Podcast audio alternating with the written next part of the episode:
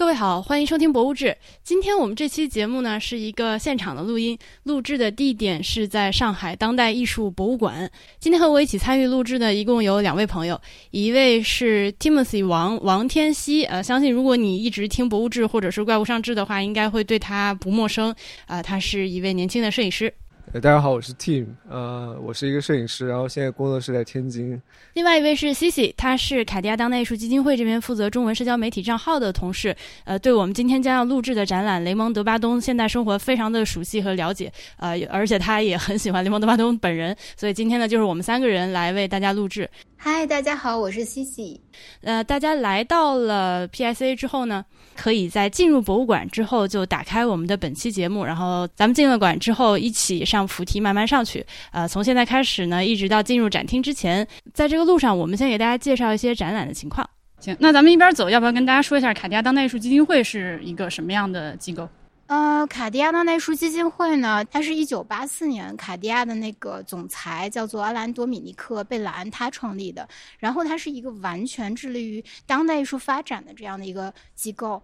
呃，然后八四年到九四年这个之间呢，我们主要是以邀请艺术家驻留的这样方式来运营的。其实不限不局限于只是欧洲的艺术家，我们是也有呃邀请到一些中国的、亚洲的其他地方的艺术家。其中这个比较早期的合作的艺术家，他跟中国其实卡地亚基金会跟中国是有很大的渊源。呃，我们比较早期合作过的艺术家，其中就我们现在都比较了解的、听过的艺术家，像。像是黄永平老师、蔡国强老师，还有我们的费老师，也是这次的策展人之一，费大伟老师。嗯，那其实之前博物志有一期节目是呃，这个树树那个展览，也是卡地亚当代艺术基金会在 PSA 开办的一次展览，我把链接也放在 show notes 里面，大家可以去听。那这次的展览，它其实开展已经有一阵子了。对对，这次已经我们是四月二十二号面向大众开放的了。嗯，票价多少钱？我先问问这个事儿。哦，我们是六十元。今年没有早鸟票，所以直接就是六十元。好的，全价票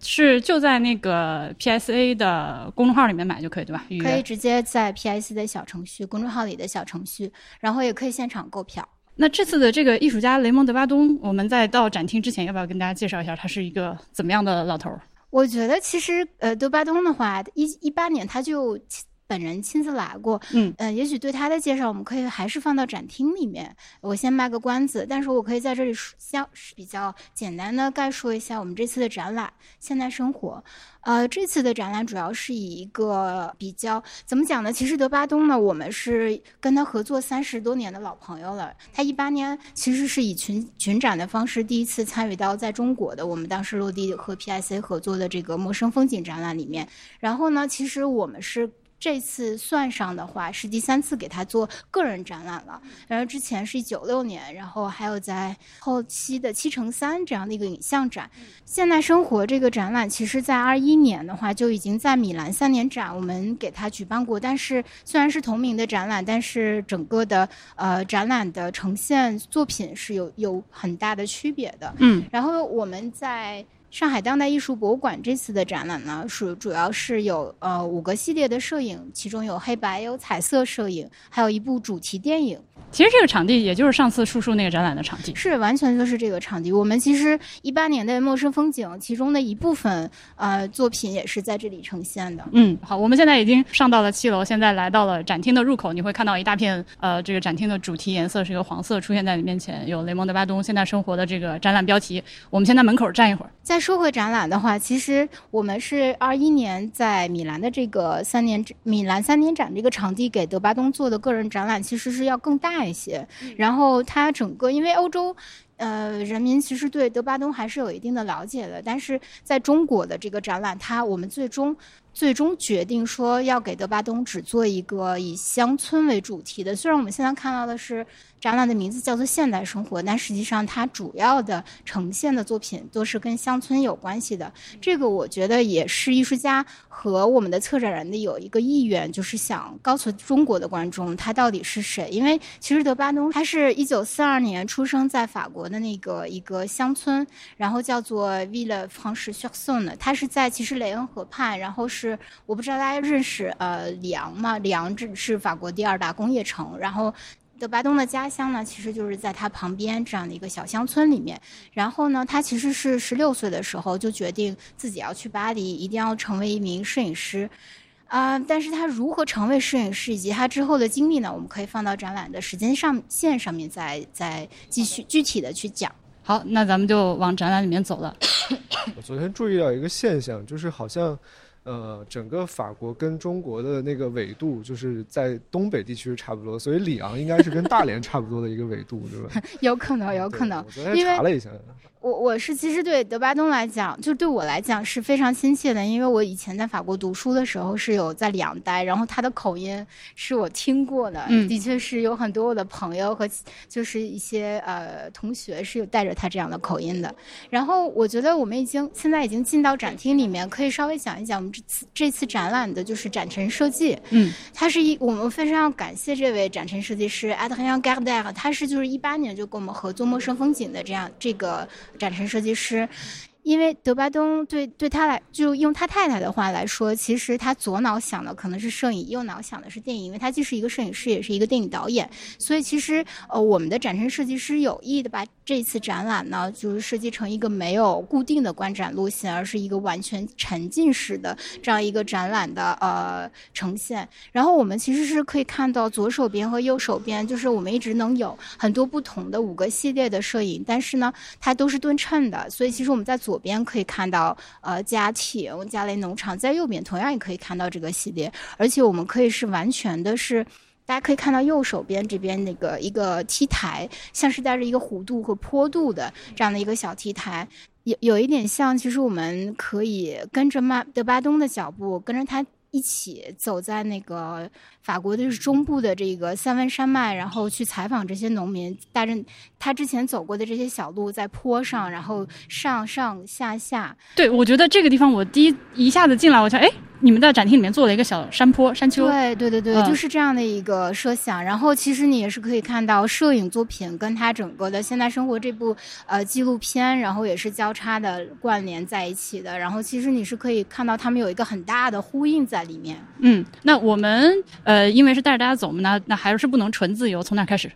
我觉得我们可以先从这个系列摄影开始看。在看那个家庭之前，我先跟大家说一下，其实德巴东呢，他主要的创作摄影的话，其实以以是以黑白为主的。然后这次呢，我们五个系列里面，然后竟然是有三个系列其实都是彩色的，这个还让我挺意外的。我先跟大家说一下吧，五个系列的这个摄影呢，第一个是家庭，是一九八九年到九三年的，我们现在左手边可以看到的这个摄影系列，其实就是之前德巴东拍的一些，嗯、他太太和他回家度假的时候，因为他没有拍家里农场，而是他太太的祖父母啊，然后就是一些呃以前住的地方，他们回家度假的时候就会在乡下里面玩，然后他会有你你左边你可以明显的，我们先走到这儿吧，可以看到第一张照片，这对，两个小张照片就是他的两个儿子，第一个呢是左边的是他的小儿子西蒙，然后右边是那个沙克朗图安的他的大儿子。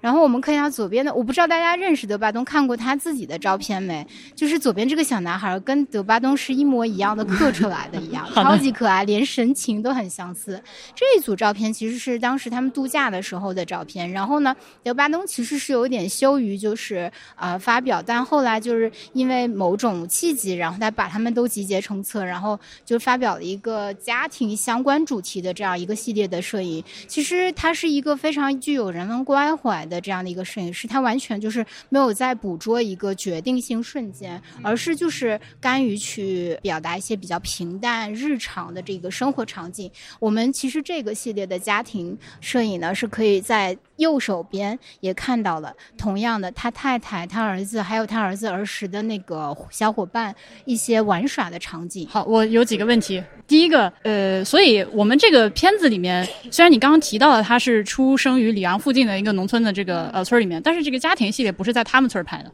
不是，是他太太他们家村儿里拍的。对那那这个就是他已经，因为他结婚很晚嘛，对吧？对，他四十四岁、四十五岁才结婚的。哦，那孩子都这么大了，所以已经五十多，对的时候拍摄的这个八九年你剪一下，八九年到九三年，其实剪一下四二年就呃中年的后期对对对对对拍摄的对对对片子这个就是跟他呃战地摄影师啊，然后新闻摄影师啊，就已经没有太大的关系了，是在这之后了。就是德巴东应该跟布列松是一个时代的，是的，是的，对吧？他是同一个时代的摄影师，但是布列松完全走向了一个决定性瞬间的那种，就是你得解释一下啥是决定性瞬间就。决决定性瞬间，它是讲的就是说，呃，比如说布列松会在街头或者在一个某一个角落，他放置一个摄像呃相机，然后他去拍照。那这个拍照，他可能在等待一个他脑子里面已经预想的会发生的一个，嗯可能是非常巧合，或者是可能是非常具有冲突感、矛盾的一些画面。但这些画面的，就在我们在摄影里面有个评价的方式，说，呃，它在画面里面消逝的速度。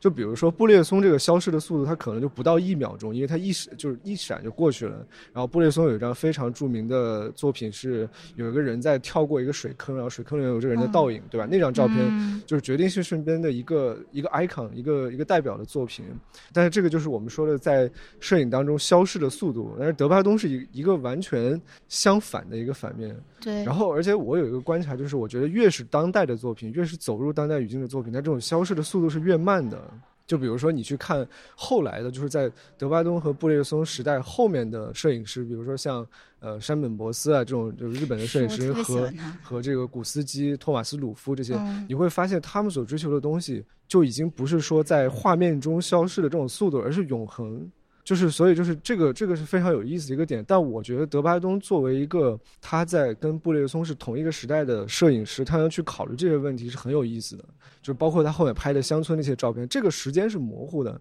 所以就是我有一个很有意思的观察，就是他在拍家庭的这组作品的时候，实际上是他先去拍了，然后他把这个当做是一个私人的东西。对，然后这个其实对于摄影师来说是一个档案嘛，是的。他，只是说在呃二十，我看见就是他在二十多年期间，就是不断的去翻看这个档案，实际上它是一种作为一种回忆，或者是作为一种呃自己的一种私人的东西去翻看，然后可能后来他遇到了一个非常好的编辑，然后一个能说服他的人，他才把这个东西拿出来给大家看。嗯，所以就是这个是，我觉得它是完全是另另外一种摄影，对，是你可以这么理解。我也觉得，就是后面我们可以再讲啊，就是《法国日记》，他跟他太太一起就是剪辑，然后实现了一个电影叫做《法国日记》。呃，我们到时间线上的话，嗯，一会儿会看到。那我还有一个问题，那从策展安排上，为什么要把这个家庭放在我们进来首先呃路线上最顺的一个、呃一个展览呢？其的确是，这是一个好问题。其实我自己也没有一个明确的答案，因为其实后面的家类农场的话，它是八四年的，按时时间线走的话，其实完全是可以。但我觉得其实更多的可能是不是我想猜，我猜想的是策策展人希望说我们可能在最开始的时候就告诉德巴东是一个什么样的人。Family Guy，对对，他真的是非常的，我觉得后面可以讲，他跟他太太就是两个人就是神仙眷侣，基本上八六年相遇的时候，八七年就已经结婚了，生了第一个儿子，对。OK，而且用他太太的话说，他们就从来再也没有分开过。后面可以讲他们的爱情，神仙眷侣的故事。对可真，是艺术家里的好人啊。真的真的，他是特别可爱的老爷爷，就是我特别喜欢。因为一八年他来的时候，我有就是接待他，然后我朋友当时说我，我当时是冲出去的。那个时候他已经七十多了，将近八十岁了。然后我在法国读书的时候，就有在电影院里看过他的《居民们》那部电影，所以其实我本人是非常喜欢他的。但是我还有一个很有意思的关注点，就是说，其实他这个布展是这边有一组家庭的照片，嗯然后那边也有一组家庭，然后就大家在走回来一圈看的时候，其实是一个从家庭出发，然后最后回归家庭的一个，这是我的猜测啊，啊也这么的一也许也可以个这么理解感觉是对对嗯，OK，那我们接下来往哪儿走？我们继续往前走吧，可以好看看一下家内农场这个对他来讲，呃，个人来讲非常重要的一个摄影系列。嗯，也就是走过黄色的这个部分，来到白色的这个部分，左边的墙上写着加雷农场的这个区域。La Ferme du Carré，这个是他一九八四年创作的一个系列摄摄影作品。然后其实我们可以看到，它是一个整个的是彩色的摄影系列。嗯一九八四年，当时呢，其实德巴东是有这样的一个背景的，是当时的法国土地发展局，然后规划局邀请到他说，我想重新去梳理一下整个二十世纪八十年代法国的这个环境的这个状况，所以邀请到他，因为当时他已经很有名了。所以德巴东想的是，OK，我那个我是从这是一个非常法国的事情，我必须先说一下，这是一个法国政府部门才会干出来的事情，是是请摄影师是来干这，嗯，然后他德巴东想的是，我十二岁，然后接触摄影。摄影这里插一句，为什么十二岁接触摄影？其实呢，十二岁的时候，他哥哥过生日，他爸爸给他哥哥买了一架照相机，然后最终被称被他拿来把玩。所以，因为在学校的球队里面，大家都争相让他去给自己拍照，所以有变相的有鼓励到他，所以他就是爱上了摄影。然后，因为他其实第一个拍摄的对象就是自己的家加雷农场，所以在八十年代，法国国土发展局与规话剧邀请到他的时候，他就想：那我为什么不回到我自己的家，然后拍摄我自己的家乡呢？是因为这个，所以他回来了。回来呢，这个我们可以再往前走一走。他其实做在法国，我觉得跟中国是一样的。你作为一个农民的儿子，你很就是顺应的、理应的，就应该其实也是可以接手农场的。但是他没有，他既不想十六岁的时候去巴黎之前，他既不想就是继续学业，也不想然后接手农场。其实他就这么离开家了。但他自己非常就是欣慰的是，他父母从来没有埋怨过他。这组照片我们很容易就看到，他是带着非常温暖的黄色调，是带着。自己就是对家的一个温度在拍摄的。他说我我是没有办法，呃，用黑色摄影来拍这组照片，是因为我哥哥呢那架红色的拖拉机，它是非常鲜艳的这个牌子拖拉机，特别好看。我如果用黑白摄影去表现的话，是完全拍不出来的。所以我们可以往前走，这个就是啊，能看到他父母的房间床头上面，对的，挂着就是呃他和他哥哥小时候的照片。对，就我可以补充一个关于彩色摄影的一个背景吧，就是其实我很震惊的是，德巴东会在八十年代，因为这组作品我之前没怎么看过，就是但我这次看这个展，然后去了解一下背景，我很震惊的是他在八十年代就拍摄了这组彩色作品，并且他是一个呃新闻纪实出身的这样的一个摄影师。你要知道，在八十年代，其实彩色摄影是一个不太受主流的。呃，就是摄影的这个领域接受的一个东西，这个彩色摄影被接受，你要你要知道，比如在欧洲比较保守的地方，比如说在英国，对于当代艺术比较保守的这样一个区域，他对彩色摄影的接受是要到两千年，然后两千年那个应该是泰特美术馆给 Paul Graham 办了一个彩色摄影展，那这个展也是受到了很多争议，当时后来就是大家在两千年之后才开始接受彩色摄影。我打断一下，所以是就是老百姓你可以买柯达彩色卷自己拍，但是你要搞艺术就得拍黑白是。对对对，当时的主流的思维是这样的。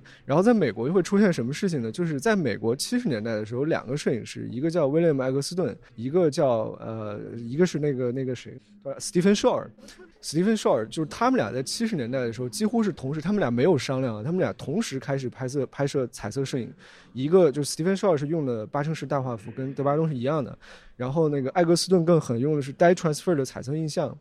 然后他们在七十年代就是开始进行彩色摄影的创作的那个时代背景是，所有的摄影师都把彩色摄影当做是一种商业的媒介，他们是瞧不起商业的，所以他们就认为说彩色摄影这种东西是低俗的，是下三滥的东西，他不会用彩色摄影去拍这些东西，对吧？就是当时那个就是艾格斯顿发了一张他非常有名的红色天花板那张作品之后呢，呃，亚当斯就出来批评他，他说你。这个黑白拍不好，你就把东西搞成彩色的，搞成红的，对吧？就是有这样的批评。然后所以说，就是你要知道，德巴东在呃八十年代开始开始拍摄彩色摄影，当然呃就是你刚刚说到，他有很强的他的一个意愿，然后和这种使用彩色摄影的一个需求。然后从他的作品来说，就这种彩色摄影，就是他应该是当时用这个八乘十拍摄的大画幅，然后这种温暖的感觉，整个这种像场这种色彩的呈现，这种过渡。呃，是是非常好看的一个状态，而且我不知道，可能我第我看到这组照片的时候，我第一反应它是一个夕阳的色调，可能是个，但是我又过了一会儿，回想了在法国生活的那个经历，我觉得这是一个就是阳光很好的夏天的大白天。因为他们的习惯是把窗帘拉的比较严，然后屋里面就是透过窗透过拉的比较严的窗帘进来那种大太阳出来的这个颜色。当然我不知道它是什么时候拍的啊，这是给我的感受。对，就是如果我不知道这个东西，你不告诉我它的年代，我会以为它是一个。就是二零一零年之后的一种创作的方法，因为你会发现一个现象，就是现在在国际上的这种摄影的观念或者是主题，就是有很大一部分是关于他自己身份的嘛，就 identity 这个东西。然后有很多的摄影师，他甚至已经成为一个大的风格，就是去拍摄自己的家庭、自己的家人、呃居住环境，还有一些物件什么的。但是德白东这个，就是你基本上看到他，他是返回了他以前的生活环境。然后就是一种重访嘛。但是他好像没有特别多的拍到人啊。人有一点，我们可以往前看，主要因为他还是要记录自己的家的农场，然后和他之前长大。的这些生活环境嘛，所以其实更多他拍了一些家的室内场景，也有他们家谷仓，然后我们对面可以看到一些就是农村的更多的一个场景，有牛啊什么的。这张其实就是他的母亲，就是他母亲坐在客厅里面。我们猜想啊，又没有追问，这当时他的父亲可能已经去世了，因为他父亲去世的时候，他当时是在撒哈拉大沙漠里面拍片的，所以没有人告诉他，他是很气愤的。但是我觉得，所以这个这组照片。对我来说是又有温度，但是也充满了伤感的那种黄色色调，就像你刚才说的，可能是带一点黄昏的这种感觉的。对我好像看到过一个关于这张的一个背景啊，就是说他回到他这个以前居住的地方之后，他让他母亲在这里摆拍，然后好像这个曝光时间是非常长的，据说是有四分钟。嚯！我考证了一下，就是一个是有这种说法，另外一个就是你看到他这张照片。前景和后景都是比较清晰的，因为它是在一个室内。就是以我拍摄的经验来说，八八成十是要抱这么长的时间，所以他就跟他母亲说：“你说一下八成十是啥意思？”对我解释一下八成十相机，你记得一会儿把我拉回来。好的，好的。对，就是八成十相机是一种最原始的相机结构。它是一种早期的照相机，但是现在就是很多的摄影师还在使用八乘十，因为这种相机的结构非常可靠，就是它从光学结构上，就如果就是我们的听众里面有摄影爱好者的话，你应该知道，就是现在用的单反相机里面有一种镜头叫移轴镜头，就你已经觉得移轴镜头是一个很高科技的东西了，它有它有，比如说我们把它量化之后，它有十个单位的移轴量，但是你要知道，在八乘十上面，这个也许可以做到一百个单位，就是十倍于移轴镜头的这种量。并且它的底片非常的大，它叫八乘十相机，是因为它的底片有八乘十英寸这么大。对，换算成公制单位就是差不多是二十乘二十四呃厘米这么大的底片。所以你想，这么大的底片，它记录的信息是非常丰富的，并且它可以。允许摄影师去在八乘十上面去进行一些技术动作。那这种技术动作的目的是什么？比如它可以消除透视，它可以让这个前景跟后景全面的清晰，这是你在单反相机上做不到的，你用手机相机也做不到的。所以它就可以通过八乘十相机去实现很多，就是我们所谓的这种专业的拍摄，或者说特殊的视觉效果啊。这是八乘十相机，底片都这么大了，相机也是很大的。对，也就是我们刚刚第一张照片里面看到两个小孩儿。的那张照片里那个相机吗？那个就是一个八乘十相机，就是大家可能会觉得八乘十相机是一个很古老的东西、很旧的东西，但我现在还在用，我用不起八乘十啊！我先说，因为八乘十的底片非常之贵，在今天你买十张八乘十的底片，在国内的价格是一千六百人民币。再见啊，好的。所以非常贵，这还不算冲扫，不算各种后期处理的这个扫，就是扫描什么的这种价格，对吧？所以我用的是四乘五相机，四乘五的底片是。呃，八乘十的四分之一的大小，也很大了。对对对，所以就是它会带来非常强烈的这种视觉效果。嗯，那么像这样一张八乘十的照片，你刚刚也提到，呃，这个是报了四分钟。对，它前面是不是要花很多的功夫呃功夫去准备，就不像手机一样掏出来打开就能拍？是的，是的。呃，以我的经验来说，就比如他拍这样一张照片，他至少准备的时间在二十分钟到三十分钟左右。因为就是呃，说到这个八成式相机，就是有一些很有意思的其他摄影师的事情，就比如说 Stephen Shore，我们还是拿 Stephen Shore 作为一个参照嘛。Stephen Shore 原来其实他没有用八成式相机，他在刚开始进行创作 American American Surface 那个作品的时候，他用的是快拍机，就是那个幺三五的快拍机，然后他拍完之后做了一个展览，然后被人给骂了，然后他一怒之下，我猜的，一怒之下就开始用八成式相机。骂的点是，就是说他拍的东西不过脑子。这个是当时那个 MoMA 的摄影部的主任旁敲侧击说你拍的东西太简单不过脑子，大概是这种话吧。然后社会上也有很多评论人在骂他们。然后 Stephen Shore 非常的聪明，然后他就开始说：“我是不是要用更复杂的方式、更严谨的方式去进行拍摄？”然后他就在他的下一个作品里面叫《Uncommon Places》里面开始用八乘十去进行拍摄。然后他拍摄的过程就完全扭曲了他生活的节奏，就是因为比如说他拍摄的东西全是他每天早上他跟他老婆去进行了一个长达四年的公路旅行，然后他每天早上起来，然后就要花一个小时的时间把相机支起来，然后去拍摄他的早餐。餐是什么样的？然后等他拍完之后，他的早餐就全部都凉了。嗯，然后搞得就是对吧？就是很很嗯长时间，所以就是八成式相机的这个时间成本拍摄也是一个很高的，它跟我们拿出手机随便拍一个东西是不一样，但你最后获得的这个结果是很好的。嗯，那再回到这张照片回，到这张照片，就是你会发现它是一个相对来说时间很长的曝光。我不知道在哪个文献里看到的，就是他说他跟他母亲交代说你不要动。在这里拍摄不要动，但是母亲年纪大了嘛，最终可能还是晃了一下。然后他最后在反思这件事情，他说：“我是不是以一个摄影师的身份去要求我的被拍摄对象还是我最亲密的人，然后去在这个画面里面以我自己想的那种身份去呈现出他的状态？”所以他最后接受了这张照片，就是他母亲是一个模糊的这种状态。这个这个我必须替被摄对象说一句，就是如果你没有被我八乘十我没有被拍过，我被四乘五被 team 拍过，他那个不是不让动，跟你平常就是在比如说暗光环境下手机拿出来拍要爆两秒，是不是一个概念的不让不要动？是那种古代像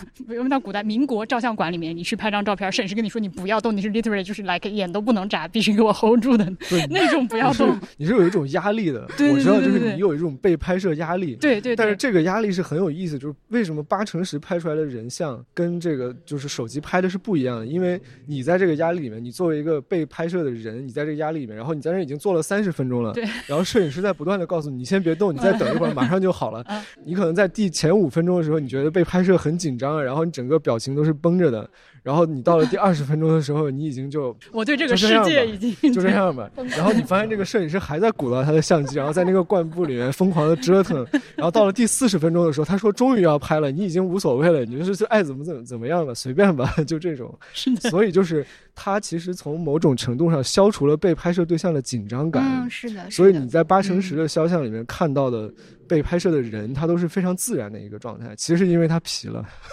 神了，这个这个思路。对对对。大家别着急，就是 Tim 刚才说的那个八乘十相机，我们在后面的就是时间限制里面可以看到，是一个带着红布的非常漂亮一个大相机。然后德巴东的话，这里面我补充一句，就是整个展览这个里面基本上就是是以大画幅相机和徕卡，嗯，它主要以这两个相机为主去拍摄的。然后我们接着可以往前走，再看看家雷农场的这些家里面的我们的听众朋友们，如果嫌我们说的太多的话，这个你旁边的这个小山丘边上都是台阶，你可以坐着听啊，不用不用站着跟我们一起受这个累。嗯，我们继续往前走。然后这张照片其实它就比较大画幅的相机呢，就这张就是是他们家客厅的一角，然后带着一个我们其实在中国六十年代、八十年代也可以看到，甚至就是九零年代都可以看到一个椅子。单人扶手椅，单人扶手椅，然后上面放的有点像我们会叫它在大连我们叫它地板革这样的一个、一个东西，然后铺在桌子上，然后这个是老式电视机，然后这个我猜测是他爸爸的照片，哦、在电视机上有一张小照片靠在花瓶上，大家离近点儿看看。就这个照片是有轻微的动态的，但我我就发现，其实，在德巴东的很多的照片里面，它都有一个小东西在动。这个是因为他他可能就是拍摄习惯是把光圈开得非常小，然后、呃就是快门速度比较慢这种。但这种它的视角很有意思，我们就这两张放在一起看，就是我描述一下这两张照片的内容啊，就是刚才这张是从特点来说，就是一个老式的电视机，还有一个特别呃复古的那种扶手椅，上面有这种呃花布，花布的主题就是这种大的玫瑰花呀，就是嗯月季之类的，反正我东北东北东北的这种 感觉。然后花鸟的一个一个布铺在这个椅子上，然后是在他们家庭的一角，然后背后有一个窗户，阳光洒进来，然后房间里的这个感觉是非常温暖的。然后另外一张照片是他拍了桌子的一角，然后呢地面有一些阳光洒在地面上，然后这个地面是呃石头的地板，然后这个地板已经就是被磨得非常光滑了，就是你会在上面看到这个生活的痕迹，就是很多人在这里走动，然后它是那种光滑但是有点凹凸的感觉，这种石板，然后在这个石板上还有一些化石的对，就有点像那种贝壳化石，就是你感觉他们是离海边比较近的这样的一个环境。然后这两张的视角，包括我我觉得就整个这个呃嘉利农场这个视角是非常有意思的，它是一种在八十年代被叫做 ordinary space，就是寻常空间的这样一种视角，就它不会像一些有任务的摄影师去拍摄一些，比如说战地啊，就是非常刺激的，或者像布列松那样充满矛盾的景观或者是事件。它这种东西就是生活当中非常普通的一个东西，比如说一块地板、一个桌子角，这是普通的摄影师不太会去关注的东西。就但是直到就是两千年之后，大家才开始逐渐意识到，就是 ordinary space 这种寻常空间里面的东西，其实它是真正的摄影值得去记录的东西，而非那些刺激的东西。它就像是一个模具一样，把那种刺激的东西包裹起来，然后把人放进这个环境里面，让你去进入这个环境，就是我们叫场域嘛。然后你就可以体会到摄影师当时的这个情绪啊、温度，还有他的感受。那我有个问题啊，呃，我就在自己家拿手机对着我们家的这个窗边，我也可能讲究一下构图。我今天这个光好不好？我有稍微动五秒钟的脑子拍这样一张照片，和他现在这个照片有啥区别？呃，我觉得就是你能动五秒钟的脑子，你拍出来照片就已经会跟你随便拍的东西是不一样的。但是你要知道，德巴东他拍东西就是加雷农场这组，首先他是有一个强烈的意图在这里面。比如说他有一个 proposal，他有一个。先前就是我要把这个整个家这个东西作为一个项目来，所以他在这里面是有一个严谨的构思的。其次是这个地方对他来说是一个，我觉得这个这个空间很特殊啊，它跟我们现在拍家庭不一样，它是一个重房。它是一种重访，就是他在离开这个家之后很多年，他又回来了，就这种感觉是很特殊的。我举一个例子，就比如说我自己的一个感觉，比如说我曾经在美国居住了八年，然后我突然一下回到中国来的这种感觉，是熟悉又陌生的这种感觉，它是有一个内在的强烈的反差感。然后这个时候你就会注意到很多你以前在出国之前然后没有观察过的东西。对。对，所以就这种感觉是很特殊的。你自己在家里面拍，其实，呃，我觉得如果你去实验不同的时间，比如说你对着这个场景看五秒钟，跟你看一分钟，然后跟你看十分钟和一个小时，你拍出来的东西绝对是不一样的。对，我我想试试这个事儿，听起来很有意思。因为你刚才说的这个，我我我也可以再补充一下，就的的确是德巴东，他其实从十六岁之后，然后他就一直在国外跑，在很多地方跑，拍战地啊，拍很多其他的新闻图片。但是他其实八四年回来，你想他七八年的时候，他还在拍阿富汗和那个黎巴嫩的内战呢。所以其实八四年突然回家，对他来讲，这其实可能是一一个已经有一点点陌生的地方了。嗯，所以他观察，我觉得是不一样的。咱们继续往前走。可以在这看到，这个是他们家的谷仓。嗯，倒数第三张照片，其实就是这种谷仓。这个你说是是在中国拍的？对，就我昨天我也在说，就是说这个谷仓跟中国农村你能看到的这种谷仓没有任何区别。是的。我们继续往前走。好，我们继续再往前走。然后在我们的右手边啊，我现在可以讲一下，其实是一个一个半小时的八十八分钟的这个长片，然后也是一个德巴东花了很长时间去拍的这个样的一个呃记录农民生活的纪录片。我等到展览稍微晚一点再讲。啊，我们来到了现代生活，墙上现在写的是，但这个 La Vie Moderne 指的是这个片子对吧？对，它跟展览的名字是一样的。嗯，好，再往前，La France。对，La France 这个系列呢，就是法国系列，也是我说的，就是非常少的德巴东拍的彩色摄影系列。这个也是用大画幅相机去拍的。我就是因为到了这个区域，我就觉得咱今天应该找 Team 来。我不知道为啥，我在这些照片里面看到了很多，在你的照片里面，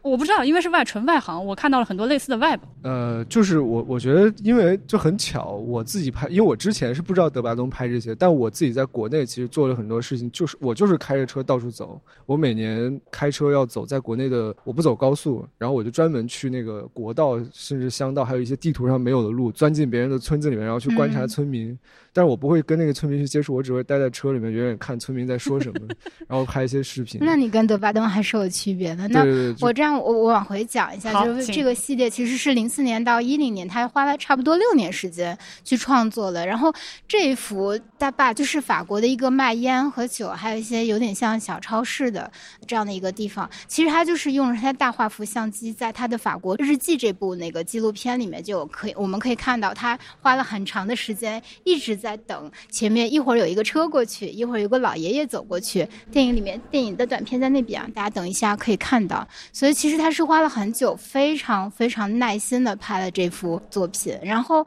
法国系列呢，其实我们可以看到更多的，就像 Tim 刚才讲的，是一个日常生活的法国。它是一个就是在城乡交接的这样交融的一个地方。我们通常对法国的印象就是可能巴黎、埃菲尔铁塔、香榭。丽舍大道，no，不是，他说我我拍的不是一个 cliche，就是老生常谈下的法国。我这个里面就完全是他开着他自己的小面包车，然后跟 Tim 一样，然后他吃住睡都在里面。嗯，然后呢，他其实是有刻意的自己去上路，然后就拍这组照片，因为他太太受不了长时间的这样的一个在公路上行走，然后开车，然后去拍摄。所以六年时间呢，就是他自己在单独的创作。我们可以往这边走一走，我们顺时针走一走。其实我觉得这这些照片有些东西可以说啊，就是哦，你可以讲呀。我前面说的那些，就是德巴东在他的这些照片里面的那个小动态啊，就是在这幅可能比较明显。就右下角这个有一个，对，就是这红色的。对，这张照片其实是一个呃小车，一个小面包车，然后它的那个侧面可以打开，里面是卖了一些这个肉制品啊，然后这样的一个小车。然后你会看到，就是如果你贴的非常近，就这个展览，我觉得有一个非常好的点，它没有放玻璃，是，所以就是你不会因为照片的反光而感到困扰，你可以观察它的细节，所以你会发现这个车是它是有轻微的一点特别特别轻微的抖动，然后那个上面那个香肠是动的，嗯，它有一点它有点糊，就是这个照片最最好玩的地方，你是可以捕捉到这些动态的，所以同时你也可以看到，就是它的这个曝光时间，还有它观察这个东西的时间是。很长的，就这张照片让我就是尤其会想到 Stephen Shore 的那个他的创作，是的，是的，因为就是八成是这也是一个视角问题，就是我觉得婉莹觉得我的照片跟。它的像是因为一个是因为视角原因，我也我会用四乘五或者是最小也是幺二零，嗯，然后其次是说它的色彩，它的这种色彩是来自于胶片的，胶片的色彩，它对色彩的捕捉是非常敏感的，就即使在德白多那个时候，它还没有这个，我不知道它具体是用什么工艺做的，就是但是如果你用去暗房放大，彩色暗房这种东西去放大，那颜色出来是要比现在任何的数字技术出来的颜色的效果都要好的，嗯，所以就是我现在。自己想做这种照片，我只能通过数字扫描底片的方式。为此，我要付出非常大的代价，付出非常长的时间，我才可以把照片做成这样。哎，所以那这个地方，我觉得我我们宁可花点时间解释一下了。呃，你是拿胶片拍的？对，我是用胶片的。那你最后如果说，比如说你要办一个展览，你的照片也会被打印放大，放这么大一张一一米多两米的放在墙上。我们现在看到这个照片和刚刚你的那种，它在从你按下快门那个瞬间到最后呈现到观众的眼前，经历了什么样的不同的操作？就是首先，比如说我用四乘五，对吧？我要花一个小时时间把这张照片拍出来，然后呢，我要很小心的保护它，比如说不受到 X 光的影响，不受潮，不受日光暴晒。然后它又安全的回到了就可以冲底片的地方，然后我要等好几天，有的时候等半个月把这个底片冲出来。嗯，冲出来之后，我有一张副片嘛，有一张副片之后，我就要开始扫描。就是我为了这个扫描，我在国内花了巨多的钱、巨多的时间，然后去做了一个数字暗房。嗯，然后我就要把这个底片扫出来，扫出来我要花大量的时间去做后期。那这个后期的目的是我要把它的颜色还原到它应该有的一个状态。所以就这个的话，一般已经一个月过去了。然后我修的时间最长的一个底片，大概花了半年的时间，然后去调整它的色彩。就因为你在做这个照片的时候，比如说德巴东或者是那个时代他们其他的摄影师，他们进暗房，他们要做一个很有意思的事情，叫 dodge and burn，简单加深的这个操作。它是做什么的？他把这个底片从放大机上投到相纸上之后，他会拿一个就是小圆片或者是一个任何形状的挡光的东西，他这个底片上去晃。减少它的曝光时间，或者是在某一个地方增加它的曝光时间，这样的话，它就可以做出这个明暗对比的感觉。比如说，你在这张照片里面，你就看这个，比如这个区域比较暗，那个区域比较亮，然后上面那个区域也被提亮了，这个是可以做出来的，因为底片它是有宽容度的嘛。嗯。所以就是你在暗房里面做这件事情很容易，但是你要到数字上，你想你怎么做这件事情？哎，你会觉得暗房里面用这种物理的操作更容易？对，我觉得物理上是更舒服的，因为我之前在罗切斯特理工学院，那个时候罗切斯特理工学院是剩下怎么说呢？美国为数不多的彩色冲印机，就是一个 R A 四的一套系统，然后它可以冲印最大一点六米的彩色相纸，然后有有完备的暗房，然后我就我就天天在那个暗房里面待着，然后冲了无数的相纸，我就觉得那个过程是非常舒适的，就是你可以在你的相纸上，你可以不断的去实验，当然。它也很烧钱。呃，那呃，你作为摄影师，现在会不会经常？呃，但我相信这个网上有很多类似这个这个讨论，就是说 P 图啊，这个修图是不是对摄影的一种破坏，或者说是你这个照片如果 P 了，你就不是一个怎么怎么样的摄影师？我觉得这就是一个真实跟客观的问题。呃，有很多人喷过我，因为我是一个重度依赖后期的。我后来想明白一个问题，因为我会做理论上的研究，比如说真实这个东西到底是不是存在的，或者说你这个东西如何判断一个照片的真实跟虚假，它是不是受到修改？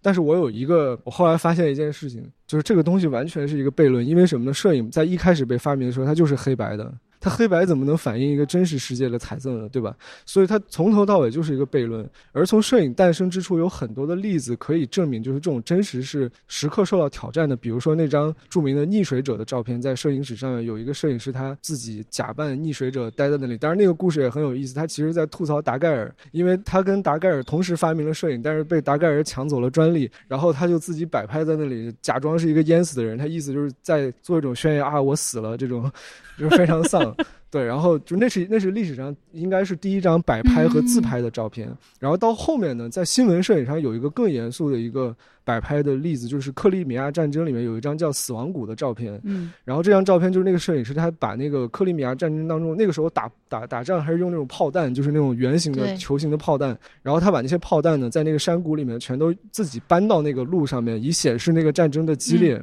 然后他拍了两张，一张是有炮弹的，一张是没炮弹的。所以就是你要知道，摄影的这种真实性从很早之前就受到挑战了，但但到当代就出现了一种怎么讲呢？对这种真实的和解，就是很多艺术家开始意识到这个问题，就是摄影它不一定追求的是这种真实。那现在大家在做的什么事情？用一句话说，就是通过做假得到真相。就只要摄影师本人是坦诚的，我呈现给你的东西是我所要想所要想表达的东西，那这个摄影就无所谓真不真实。如果你要去追求真实，那不用摄影，你直接去看视频就好了，视频更真实，对吧？但那我想说的是，呃，可能很多人对你呃或者对很多这个依赖后期的摄影师的批评，他还没有上升到你刚刚讨论的这个角度，他纯粹就是觉得你 P 图了。对。可是我们如果返回到像德巴东的作品，他是拿胶片拍摄的一个纯物理的后期制作的过程，他也是要经过你说的这种所谓物理 P 图的过程的。对他们不知道这个过程，就是很多人嗯对是不知道在暗房里面有 dodge and burn 的这个过程的，他也不知道就是其实，在早期的物理暗房里面，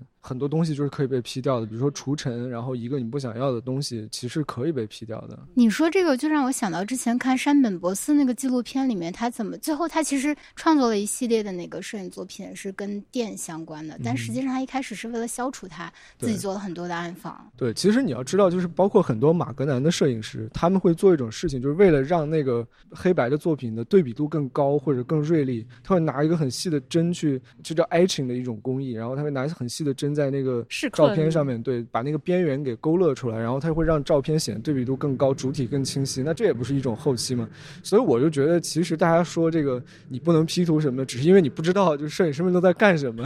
好的，对，来，我们继续往下走吧。对，往右走，这个第一张，朋友们，就是如果大家去过东北的横道河子的话，就我描述一下这个这里面有什么，它是一个鹅黄色的小房子，并且它有两种鹅黄色，就是我觉得这个是因为可能这地方这地方的冬天比较冷啊，所以就嗯寒冷地区的这个房子它都会用一些比较明亮的颜色，嗯。然后它的这个墙壁是两种鹅黄色，它的顶是一个非常高的屋顶，上面是那种红砖的颜色，然后这个红砖带有一种非常自然的，就是你可以看到它经历过时间的这种曲线啊，就是它可能在这个。使用的过程当中，有些地方塌了，有些地方陷下去，然后它就形成了一种那种曲线，是非常漂亮的。然后在画面的底部是一片墨绿色、深绿色的草地，然后在这个房子的墙的边缘放了一些，还有非常漂亮的蓝色的门窗。对，配色非常。颜色配色非常有趣的一张照片。在这张照片里面，你也能看到那种很有意思的细节啊，就是它这个动态，这个小铁链它是在摆动的。哦，能看出来，所以就是哎这个这个画面是，我觉得在德巴东的很多作品里，它不是偶然，我觉得他就是故意去捕捉这些轻微的时间变化。然后你看这个烟囱这里应该是被提亮的，就是我分析啊，从技术上来说，应该是被加了那个 Dodge。这个的确是从你 技术层面能看出来。我我我比较关注的是他到底做了些什么，就是拍了些什么对象。但是的确是技术这方面就完全不了解。这个系列其实因为我一直在说，其实它整个的系列是拍那个法国的乡村和城市的一个交界处，所以其实可以看到很多的景象是就是我们走高速公路或者是走一个很寻常的小马路的一些场景。这里插一句啊，就是哦，你们可以看，甚至可以看到这张布朗设计，就是法国的面包店，然后你可以看到整个的那个面包店里面什么面包卖多少钱，就真的大画幅相机捕捉到的细节真的是特别多。对如果从数据上来说，比如说大家觉得现在一个任何品牌的相机，它能做到五千万像素，觉得已经非常厉害了。然后当你看到一个一亿像素的相机，你就觉得哇，这个相机绝对是特别高级的。但你知道大画幅实际上扫描出来，它是可以达到三十多亿像素的，八乘十。就我们做过这个事儿。那一个文件得多大？我一个文件四五十个 G，一张照片，太可怕了。然后这张我可以简单说点儿，我作为一个摄影师，然后在他去分析他这个创作过程的一个，啊，就还是面包店的这一张，从右边数第六张。对，然后这张面包店它实际上拍摄正面是一个面包店，然后旁边有一条小巷，这小巷的地面上有一个。排水沟砖砖铺成的排水沟，这个排水沟也非常好看。然后地面是那种旁边的地面是那种石子的路面嘛。嗯。然后，但这张如果你看它的这个光是非常有意思的，就是它我们看阴影，这个光应该是从左边打过来的，对吧？太阳应该是在那边。但你会注意到，就是中间的这个墙上面，黄色的这个墙上面，它也是亮的。这是摄影师干的事儿，应该，就是他想，他就是你可以从这个里面看出来，他在拍这张作品的时候，因为八乘十的构思时间非常长嘛，他在后期的时候他要构思这些事情，所以他想要把这些墙去提亮，他有这样一个意愿，并且实现了这样的状态。然后包括这面墙也是也是变亮了，所以。这种过程，还有这种就是对光的布局，在后期做这种调整，也是我觉得看这种照片非常有意思的一个点。对，确实，你这样说，在它看上去很像，比如说这边有面很大的镜子或者玻璃幕墙反射回去的那个光线的样子。实际上，我觉得它只是想呈现那个墙的鹅黄色，就这种鹅黄色。如果你去过东北，你就会觉得。就这种鹅黄色是一个非常底层的一个元素，这是东北的底色。然后就是可能德巴东从小在就法国这个城市长大，然后或者是他去观察法国的一些比较冷的地方，然后他也会注意到这种颜色。所以他当他看到很多这种颜色之后呢，他就会潜意识的去捕捉这种色彩。我刚才在看这个德巴东拍的法国这一组的时候，想到阿呃尤金阿杰。他是法国一个在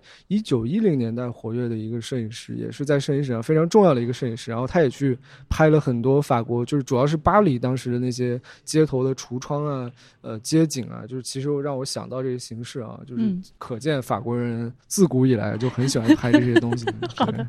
有传统的。是的。那我们继续顺时针转转一面墙。好的。然后这张照片特别有意思，左下角的这个。它里边拍的是一个在，这应该是一个普通公路旁边的孤零零的一个小房子。嗯，然后这个小房子是那种黄不黄、粉不粉的，然后上面有很多花儿，然后那个窗户非常漂亮，有个红色的房顶。在这个房子的后面是一片农田，就是田野这种。我们尝试走近点看，能不能看出来它种的是啥？种的油菜。对，我就觉得这个房子让我想起那个《银河系漫游指南》里边那个。被推掉的房子，就是因为要修银河系高速公路，然后把他们家房子给修了，推了。但是你知道，就是德巴东好像也有这么一段经历，就是他们家的那个农场好像也要就是被强拆。对，就是法国要修高速公路，然后他们家的农场好像有一块儿，你知道这个事儿吗？我补我补充一下，对不起大家，我刚才有一个非常重要的点，加雷农场这一点我给忘掉了。其实就是当时的，就为什么德巴东后来其实他也是有意识的要去拍那个加雷农场，也是因为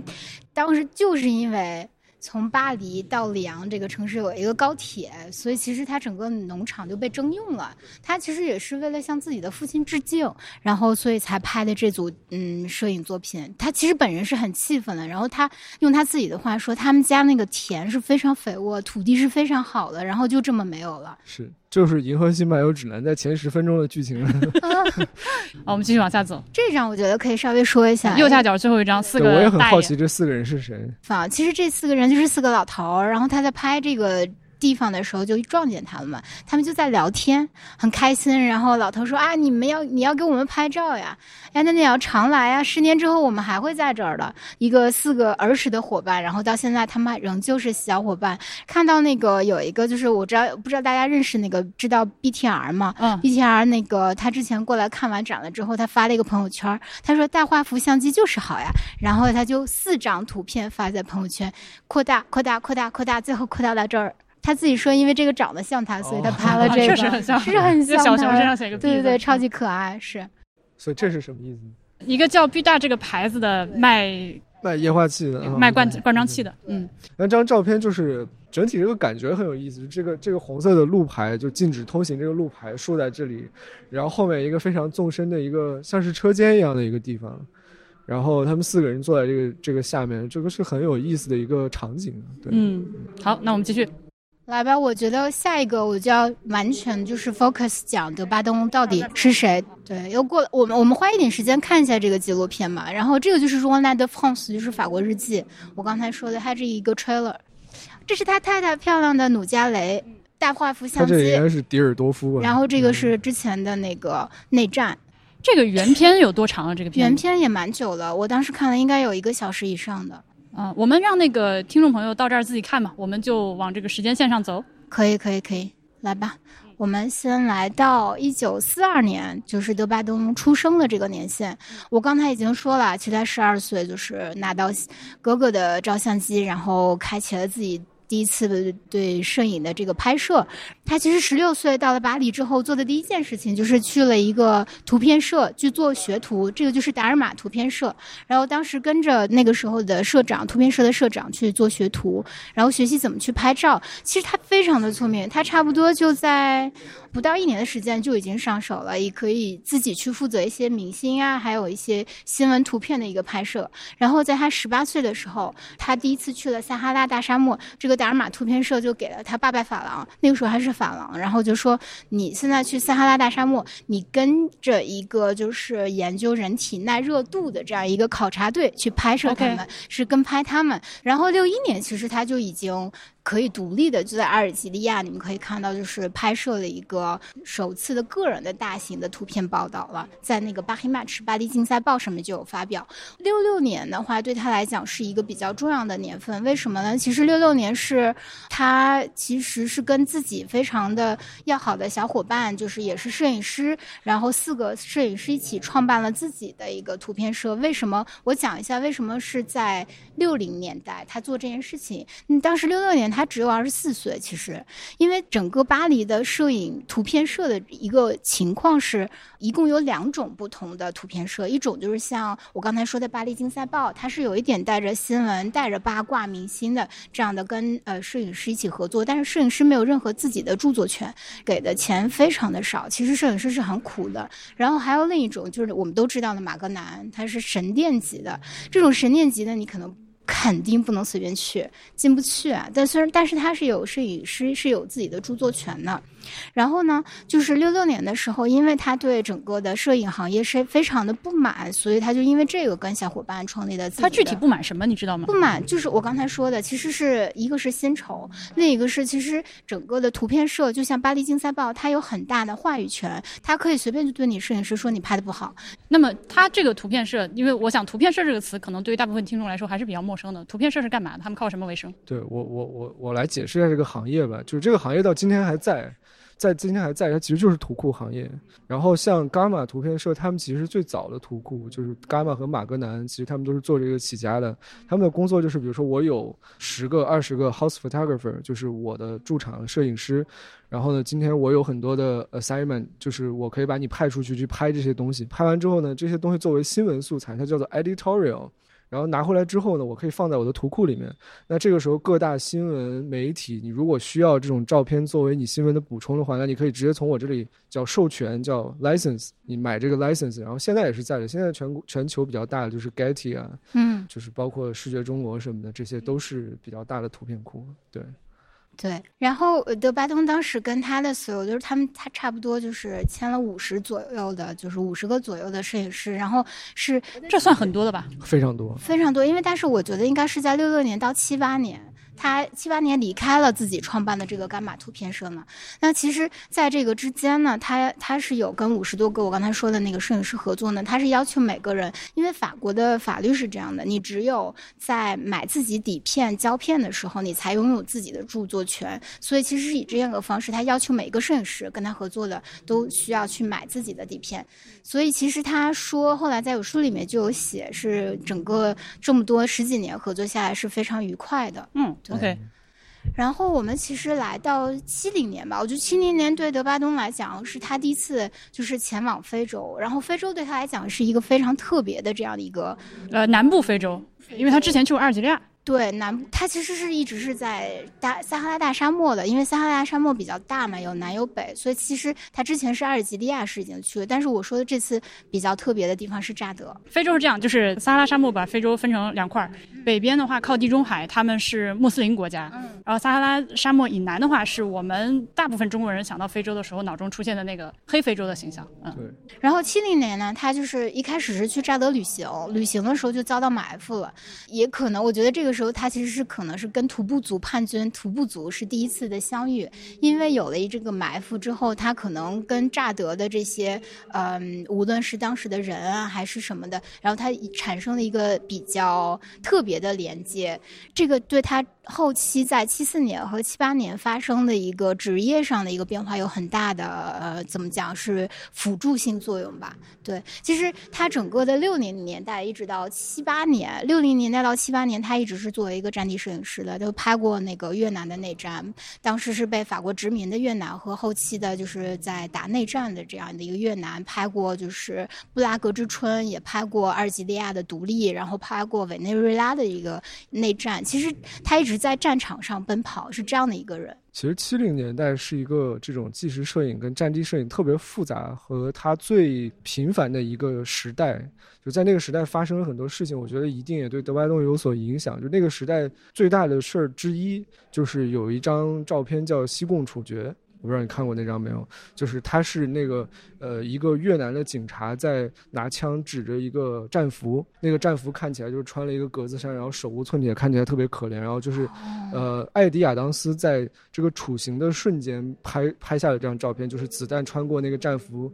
头颅瞬间拍下了这张照片。但这张照片引起了很大的争议，就是他在应该我没记错的话是六八年拿了那年的普利策奖。拿这个奖之后，就对这个照片的舆论和它的传播产生了更大的影响。就是说，人们对这个照片有一种舆论上的争议，就是说这张照片是不是一个警察在屠杀手无寸铁的囚犯，然后是不是符合人道的？所以就是所有的人都在攻击那个越南警察和呃，甚至有一些人在攻击艾迪亚当斯，说你拍下这张照片其实是有什么问题的。然后就是反正有一些这样的声音，而且这种声音很大。就导致了在后来，就是一直持续到八十年代，这个警察都在，因为他作为战争移民去了美国，然后他在不停的受到攻击，然后最后，呃，就是郁郁寡欢，死在了疾病当中。但实际上，当艾迪亚当斯揭露这个真相的时候，就是他这种真相是没有办法被传播出来的。真相是什么呢？就是这个被行刑的战俘，他是一个就是刚被抓住了，屠杀了三十多个人的一个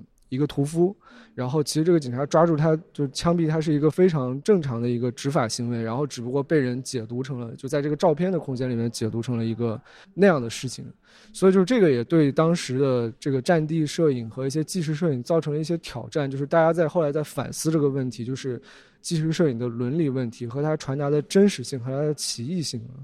对，这个里面七八年就有一个故事，导致了最终德巴东的一个作品创作的一个转型，其实就是有一点点跟这个你刚才讲的这个原因有关系。我们可以接着说，就是七零年之后的七四年，七四年呢，其实呢是德巴东他就是作为一个摄影师首部呃电影导演吧，应该讲他拍了自己人生中第一个就是直接电影的这样的一个纪录片，然后当时是拍了呃法国后来的那个总统叫德斯坦。他竞选的时候一些片段，这个片段呢拍完了之后呢，其实，呃，德斯坦非常的。怎么讲？他还非常比较霸道吧，然后他就找了自己的剪辑师，然后配上了乐，最终这个电影，然后他说我要以这样的形式去上映。但是德巴东作为一个创作者，他是非常生气的，他觉得你不可能随便动我的东西，而且直接电影我是一镜到底要拍的，我不可能随便让你去剪辑。所以他们两个争执不下的时候，这个电影就一直没有上映。你们可以看到，就是在这边上面写的，二十八年之后，二零零二年，七四年拍完的，零二年才上映。但是就是因为他跟德斯坦这样的有一个很大的冲突，所以在他七四年，他做了一个非常了不起的事情，他去乍得了，他回到乍得，回到乍得，当时是因为有一个非常特别的事件，是当时的那个乍得的徒步族反叛军，我刚才有有提到过，他们就是绑架了一个法国的人种学家，叫 François c l a u s 克劳斯特，因为为什么绑架他呢？嗯，后来据德巴东自己所说，是因为。徒步族，他是一个游牧民族，然后呢，他其实是对整个的中央政府是有很大的意见的。他们没有学校，没有任何的医疗，生活的非常苦。然后他们有一个，就是以这种比较极端的方式去要挟政府，可能为自己谋得更多的一些条件、福利啊这样的。然后德巴东非常的耐心，然后他就自己在七四年、七五年、七六年，差不多在这个乍得这个地方跟土部族叛军，然后差不多一起生活了两年，与世隔绝。当然，这张当中我不知道他应该是也有往返到加利农场，因为在他非洲这这本书里面也有讲过，没有完全的只是在乍得，嗯，但他只要在这儿就是没有网的。他他为 他为什么会一直在这儿呢？就是其实他一直给自己争取一个机会，就是。因为不断的跟这些徒步人相处，其实他有在书里面讲，徒步人不是你们想象的那么坏的，他们也有他们的优点，但他们生活的困境也是非常大的。然后他是在不断的跟他们的磨合和了解当中，获取了一个非常重要的机会，这个机会就是他后来。得到了一个可以采访这个被绑架的克劳斯特，呃，人种学家这样的一个机会。其实他让那个克劳斯特讲述了自己跟叛军的关系，自己对家人的想念，以及就是自己当时的处境。一开始是七七六年、七七年的时候，就是这中间，然后德巴东就回国了，回到法国了。他是说我当时作为德巴东我自己的话，我是带着三个身份回到法国的。第一个身份就是我作为一个法国人，我带到了一个给法国政府是带回了一个口信，这个。口信是什么呢？是已经是最后通牒了。如果法国政府再无所作为的话，可能克劳斯特就要被杀了。第二个作为呢，他是把自己当时采访的这个视频卖给了法国电台。当时法国电台就是立即就这个对这个视频的一个播出，一夜之间吧几百万的官方量，因为当时是电视非常发达的，以这样，所以其实对整个的这个呃事件的传播是有太特别大的帮助的。第三个呢，其实他就是把自己当时在乍得拍的很多经历。还有这样的照片卖给了巴黑 Match，就是我刚才说的那个巴黎竞赛报。对，所以其实三个任务完成了。那我我没有讲的是，就是其实他整个的卖给电台，然后让很多观众看到这个受访者，然后怎么讲述自己的这个片子的时候，其实是对后来七七年对克劳斯特这个解救是有非常大的帮助的。但是呢。德巴东非常的委屈，他说，在自己的书里面，他就讲，虽然我是带回了这三个任务，然后也也也让那个最终让克劳斯特得到解救了，但是法国政府却把他宣告上了那个军事法庭。把谁？把德巴东。德巴东因为这事儿上了军事法庭。对，为什么这么做呢？是因为德巴东他当时是政府是有一个给他的一个什么样的罪名呢？因为你你们可以想象，七六年、七七年还是德斯坦在在位的这个期间嘛，我不知道他个人还是有一点恩怨还是怎么的。然后当时是因为就是以一个非常。啊，荒谬的罪名，说你作为一个法国人，你没有救助你自己的同胞，你回到法国来了，所以其实是他被，他有被这样的送上军事法庭，但是因为他真的是没有罪啊，所以其实是后来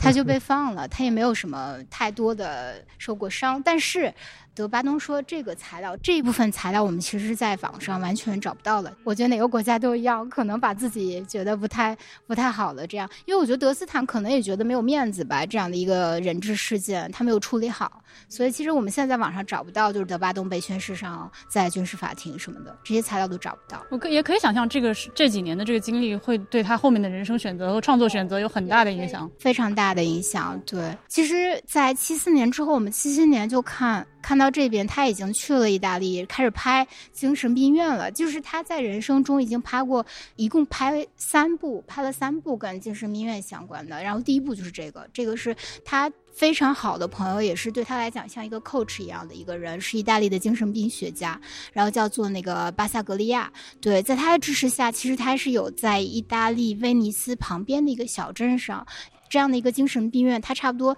一共待了差不多三年去拍摄这些精神病人，然后也是在这个拍摄的过程中，慢慢的他学到了怎么去跟他的拍摄对象是有一定的保持距离感的。然后他第二次拍呢，就是我们后来可以看到的，就是后期的，然后跟他太太相遇之后，其实就是八六年跟跟他八六年跟他太太相遇，然后拍了《急症室》，也是促成了他们俩后来在一起，呃，这样的一件事。然后后来还有一个是十二天，十二天也是跟精神病院相关。我为什么一定要讲这件事情？是因为我觉得德巴东的确，为什么我一直觉得他是一个摄影中的人类学家，一个非常好的耐心的观察者，就是没有人会在乍得这样的一个沙漠里面随随便便待上两年，没有人会一直抓着这样一个精神病的精神病院或者是精神病人这样的一个主题去拍三年、五年，甚至不断的重新再去拍摄这些人。所以我我是觉得他是就像你刚才说的用大画幅相机去拍摄，你是需要非常大的耐心的。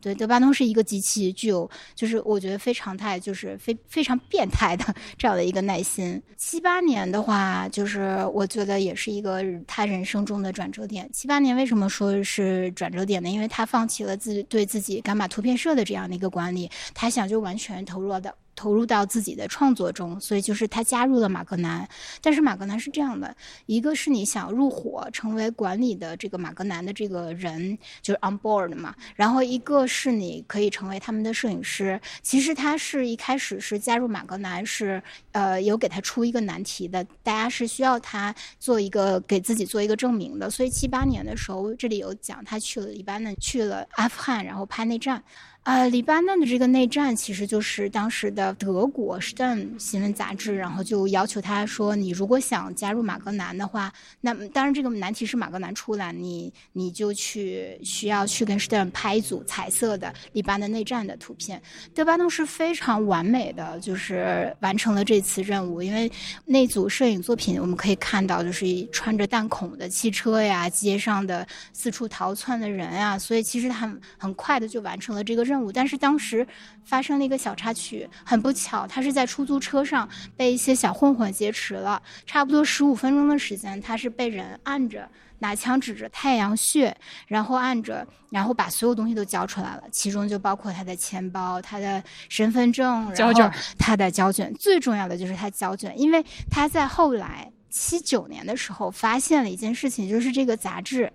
实际上，这个杂志之前是让他去拍黎巴嫩那个彩色摄影，后来呢，他们又刊登了一个。不知名的这样的一个摄影作品，然后作品其实是他的，因为他胶卷之前有有丢嘛，所以其实这个摄影作品完全是没有著作，没有说明这个是摄影师是谁。然后杂志社基本上是以一个看图说话的这样的方式刊登了这幅照片，因为照片当时的场景，德巴东说说我其实就是拍了一个非常日常中的这样黎巴嫩的呃人民的生活，有小孩子在那个扬着沙的那个地上跑，然后。有一些妇女呢，是为了欢迎这个外国人朝他身上扔小核桃，这是他们欢迎的一个方式。但是杂志上刊登的底下的注解却是啊，为了逃避苦难的黎巴嫩人民，所以德巴东非常的气愤，他说够了。第一个当然是因为我们都知道做战地摄影师是一个非常冒险的事情，他他非常好的朋友一个个都离他而去，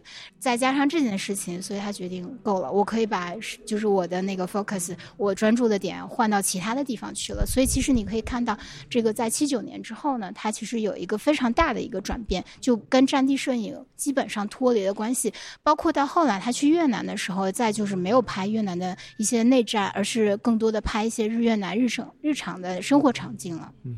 八一年，我刚才有说过，就其实基本上从七九年开始，一直到后面呢，他整个的那个主题，他对摄影还有纪录片的一个创作，完全是变了方向。所以其实八一年他做的也是一件我觉得挺挺妙的事情，是拍了自己的同行，就是纪录片叫《新闻记者》，然后是没有任何旁白的说明的，就是他以一个非常沉默的方式去讲了自己的工作。然后八四年就是我们知道的，他跟那个法国的达达和就是法国的国土整治区域发展局。然后合作了《嘉雷农场》这部摄影呃系列，然后八六年我特别喜欢讲八六年，也是因为 八六年他跟他太太相遇了，人家只有二十八岁当时，然后就是克劳迪亚·努加雷呢，他是一个法国音音效工程师，其实他非常的有名，呃，我不知道大家知不知道侯麦啊，电影导演其实是当时有拍部一部片子叫做《绿光》嘛，努加雷。二十五岁的时候就是侯麦的音效师了。后来他们在八六年相遇，即正式因为拍这个片子相遇了之后呢，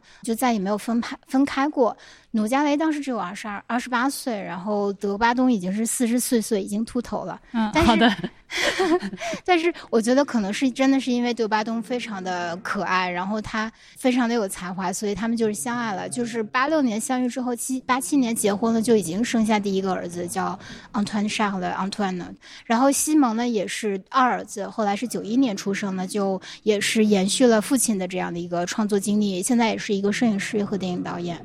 然后九二年，他就跟他太太一起创立了一个棕榈树与沙漠的这个电影制片公司。德巴东是完全是负责摄影拍摄，努加雷就像他的耳朵一样，负责的主要是音效这方面。就是我觉得一般大家会非常的忽略到，在讲的时候，作为电影导演的德巴东，大家有有时候会忽略到他的太太。但是他太太无论是在生活还是工作上，都给了他莫大的鼓励，给他非常多的支持。因为德巴东是比较内向的、比较拘谨的一个人。其实我们后来看了，可以看到《现代生活》这个三部纪录片，就是他太太一点点让他打开自己，让他慢慢的回归成一个我不怕讲我自己身份，我是一个农民的儿子这样的一个非常好的一个背后的支持。所以我们可以看到，九四年其实他有在拍那个巴黎的一个警察局的日常生活，然后这个片子后来有得到了一个法国特别大的凯撒电影奖，就是凯撒最佳纪录片这个奖项。然后那些就是警察有的时候就开玩笑跟德巴东说：“你这个架着相机嘛，跟我们在车上到处走，我有时候都会忘了你的存在。”他不吱声了。德巴东真的是非常沉默，非常可爱，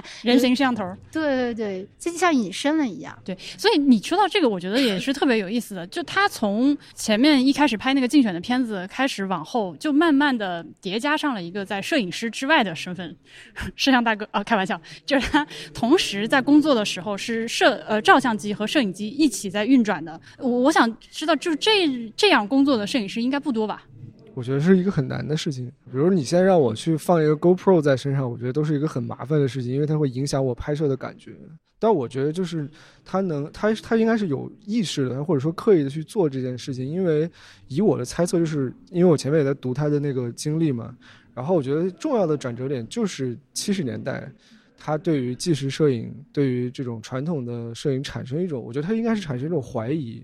包括他自己的照片被曲解。然后他发现了摄影里面的这种奇异性，所以我觉得一种我能想象到的动机应该是他要通过动态的图像去加强这个呃静静态摄影的这种，就是我把它定义为图像的信用，就是 credit，他要加强这种东西，再加上他跟他太太的相遇，所以他才会去进入这样的一个工作方式。当然，我觉得这就是一个他作为一个他已经不再是一个单纯的摄影师，而是一个艺术家，因为艺术家是讲究工作方式的，所以这就是他的工作方式。我是这么理解的啊。你刚刚提到一个就是摄影的 credit 或者 credibility 这件事情，其实我们在刚刚一开始就法呃也不是一开始，我其实我们刚刚法国那个区域的时候已经提到过，说后期对它的影响。那么现在就来到一个呃工作方式对于摄影和摄像作品的这个影响。你提到这件事情的时候，因为我们之前在聊聊天聊到这个事儿，我在想，我举一个非常粗浅的例子，就是拍张发张自拍，呃，现在小红书上可以发 live photo 的自拍了，对吧？有很多人发照片，我发 live photo 是证明我今天没有 P 图，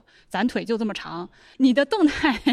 动态的影像和和这个静态的照片相比，天然有这样的一个，你觉得拍成视频真的就能比照片更可信吗？听，我觉得这是一个动态的东西啊，它只是相对的，因为你纵观整个图像的发展历程，就是从绘画到摄影，再到视频，然后再到一些比如说 AR、VR 这种东西，它是有一个过程的嘛。所以你看，它是一个轮回。就摄影在出现的时候，好多画家疯了。画家说：“我现在陷入了一种严重的身份危机当中。然后我绘画的这种信用，我绘画的这种计时权利，完全被摄影取代了，完全被摄影颠覆了。就像是罗兰巴特在《名士》里面写的，他把摄影当作是一种证据，一种存在过的东西。到了六十年代之后，大家就是比如说我们前面讲的德巴东经历的所有这些事情，还有我讲就是。”摄影的伦理问题受到了拷问，然后它的奇异性，然后这所有的东西存在，然后让大家开始反思这个东西。直到后来，一个非常关键的点是互联网，在一零年左右，如果我在一零年之前我说摄影具有奇异性，这种真实是不存在的，然后照片的本身的真实是要受到质疑的，那很多人会来骂我。他说你试图在颠覆所有的之前的人做的这些工作，然后你就是他反正会给你扣很多帽子嘛。但是在一零年之后，大家突然意识到这件事儿。然后互联网传播导致了视频，尤其是短视频可以快速的被传播嘛？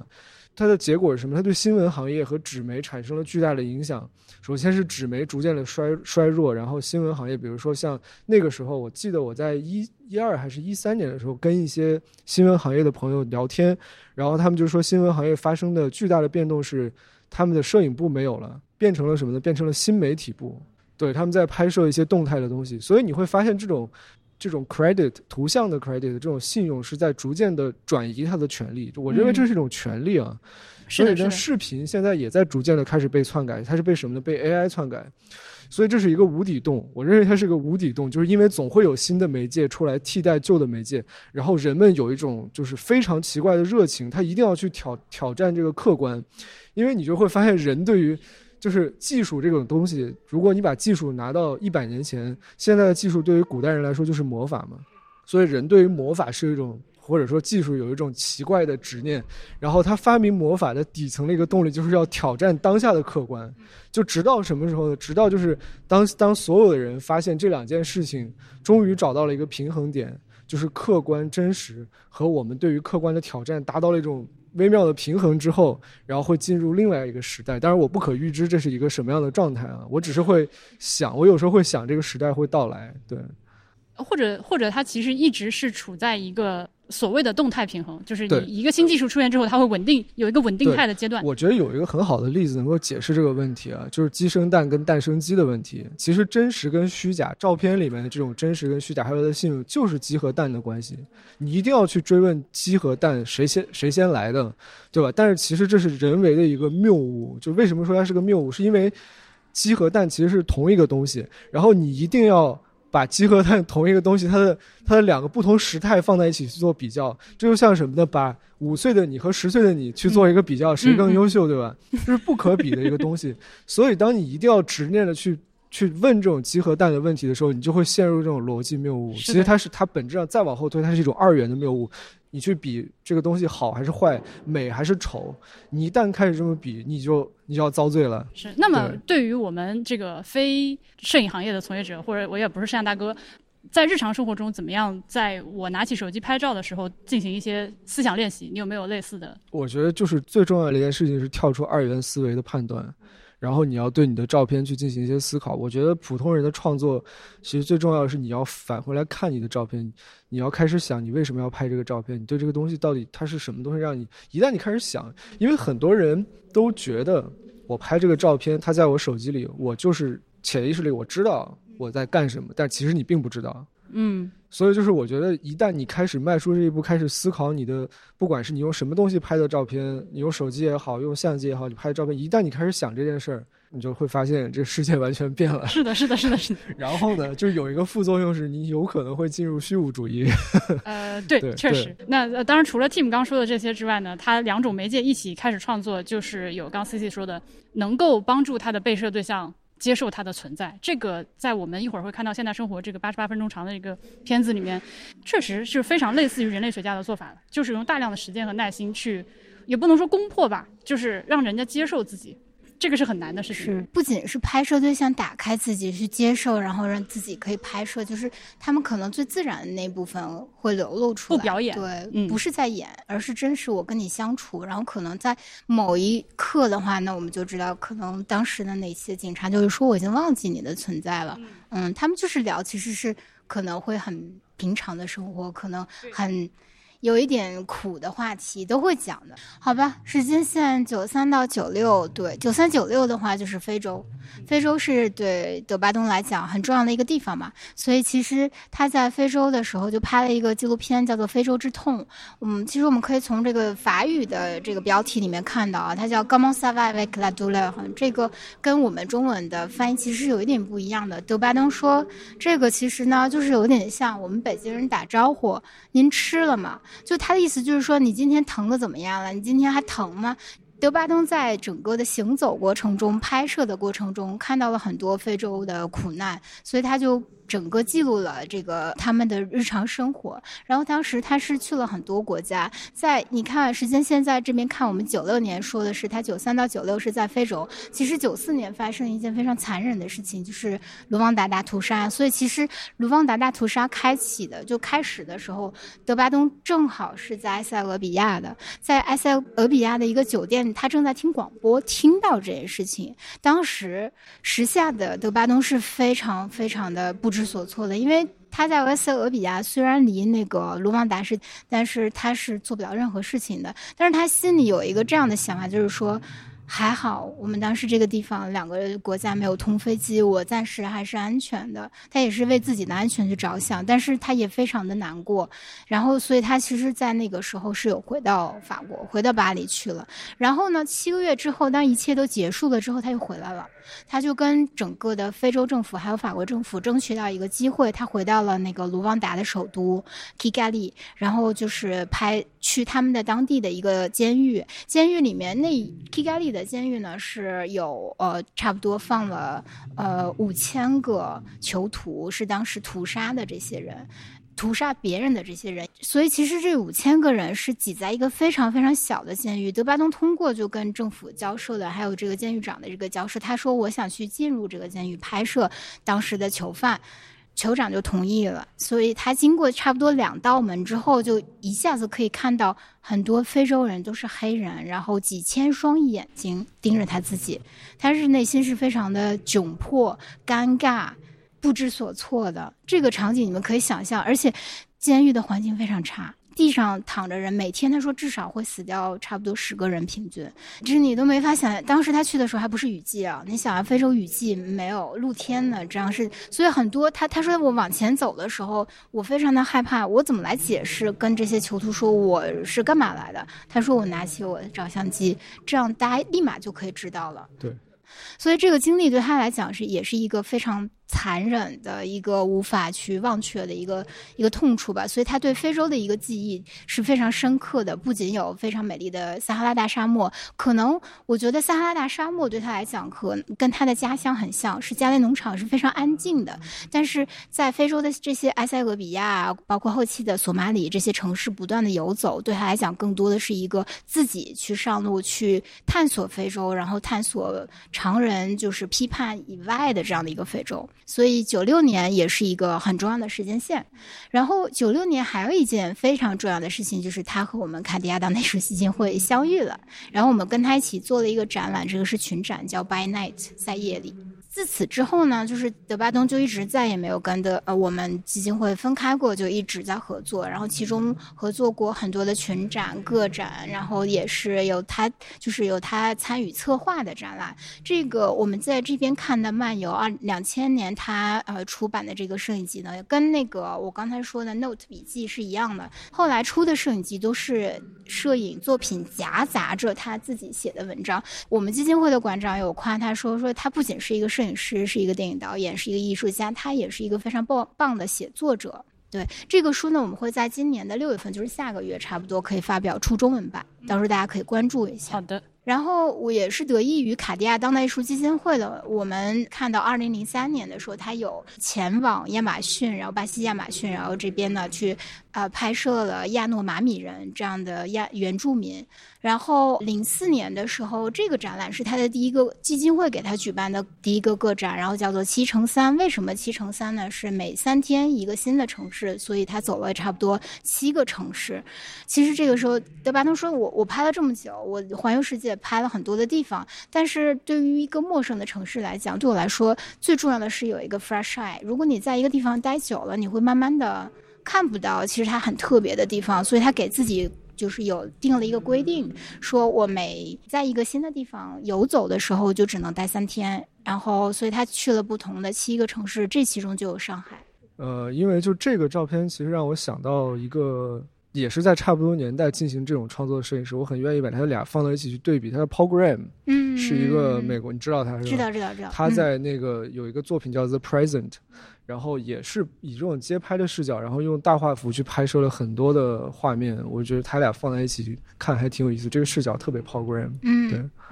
他其实有受到，就是之前在美国，然后他是跟法国的那个 Telegram，哎，不对，利贝哈逊这个解放报，然后一直合作。他是有一点一个非常日常的一个合作方式，就是他每天会拍一张照片，写一点注释，然后注脚，然后给再给那个法国的这个报纸发过去，有点像一个通信这样。其实我觉得应该是在这一个时段时间段，他形成了自己街拍的这样的一个呃风格。当然，他也是受到很多的那个美国摄影师的一个影响。这个还挺自信的，以这样的方式进行创作。说实在的，对，就很艺术家呀。街拍确实是一种这样的创作方式。现在很多的摄影爱好者或者说刚入门摄影的人，他会从街拍上手，然后他们会意识到，就是他们完全跟这个德巴东的方向是反的，因为德巴东是后来才去街拍，但是大家是一开始从街拍上手，因为他们看到的东西就已经是大量的街拍出现，所以就是他们从街拍上手之后，他发现就是。意识到说，哎，我好像到一个阶段，我就不能再这样去拍了。他就选择到了一个固定的地点，然后沉进去，呃，沉下来之后，去发现那个其他的东西，就是一个一个不是这么明显的东西，或者说他熟悉的东西，他再把它拍下来，然后又回到了那个 ordinary space，就是那个寻常空间的那个里面。不同的时代，大家是的，就是轮回嘛。零八年，零八年的话，就是非常个人非常喜欢的一个哲学家，然后他也是法国的城市那个理论家，然后也是一个建筑师。我不知道你们听过没，叫保罗·维利里奥。之前道长还有。Q 过他，在他八分节目里面，对，然后他是呃反速度的一个人。后来就是零八年，他跟那个德巴东一起合作，其实是因为我们馆长呢是说，德巴东你老是去拍一些，我感觉你好像是在寻根，你拍一些乡村相关的这样摄影呀，然后或者是纪录片。那你要不，我们现在马上要做一个跟故土相关的展览，你要不要一起合作？所以就是他其实是这个展览的策展人、策划人之一，他跟呃保罗·维利里奥一起策划的这个展览。他自己呢，除了策划这个展览，还有就是出了两个作品，也是基金会委任他委任他去创作的。第一个就是我们可以在这上面看到的，叫做听他们说，其实他是走跟他的太太一起啊，两个人就是走了很多南美啊，或者是其他欧洲的一些地方，然后。采访了一些就是游牧民族呀、原住民呀，然后或者是一些讲着特别的那个家乡的语言，但是基本上面临着自己的语言要消失了、后继无人的这一些人。所以他其实后来在展览开始的前一周，然后说我其实有的时候根本不知道他们在讲什么。这些人因为他居然就敢剪，他敢剪呀，然后后来是配上了。就配上了，然后这些字幕他自己才知道到底这些人都在讲什么。但是我我觉得他可能是有一些简单的，一在剪辑的时候有一些简单的翻译，应该对。所以这个我们就可以看到这个。片子不是很长，但是就是我们可以看到这些，他真的是很耐心的。即使我听不懂这些人在讲什么，我也是愿意去聆听他们在讲什么。而在这个之后，他又创作了另一个作品，也是为了这个展览，叫做《十四天环游世界》，也是这个摄影。我们等一下可以看到。然后他说：“我听了那么多不同族群的人在讲自己，我现在要去通过其他的方式来寻找自己了。”所以他就是踏上一个征程。这个旅程呢是十四天。然后基本上是每一两天，然后去一个不同的国家，一个不同的城市。当时是法国的有一个呃，就是航空有一个特别便宜的票套票，航空公司给你强制规定了，你只能去这些个地方，这么转机这么来。然后他就买了一个这样的套票，因为很节省时间。随心飞。对对，所以他就跑出了很多地方。然后当时是有重新去了什么呃越南，然后火奴鲁鲁。最后的时候他。从非洲回到巴黎，然后他给保罗·维利里奥打电话说：“哎，老兄，我终于走完这十四天的行程，然后我觉得我没有丢掉我的灵魂，我可以回到巴黎了，跟你一起再继续这个展览。其实，嗯，整个这个。”展览我虽然没有看过，但是我非常喜欢他们的理念。然后他们在这儿你可以看，它叫也是也是有一个其实是英文的，嗯，最后的一个小册子出现，里面有很多他和这个策展人的呃一些对谈对话，然后讲为什么他们做这个展览，为什么我要有这样的一个反思？因为其实保罗·维利里奥以前很多的理论现在正在发生。就是我们现在在面临的，因为战争，因为气候环境的问题，人类不得不迁徙。我们的故土到底是哪里？是谁呢？我我提个问题啊，就刚刚你提到一个反速度的概念，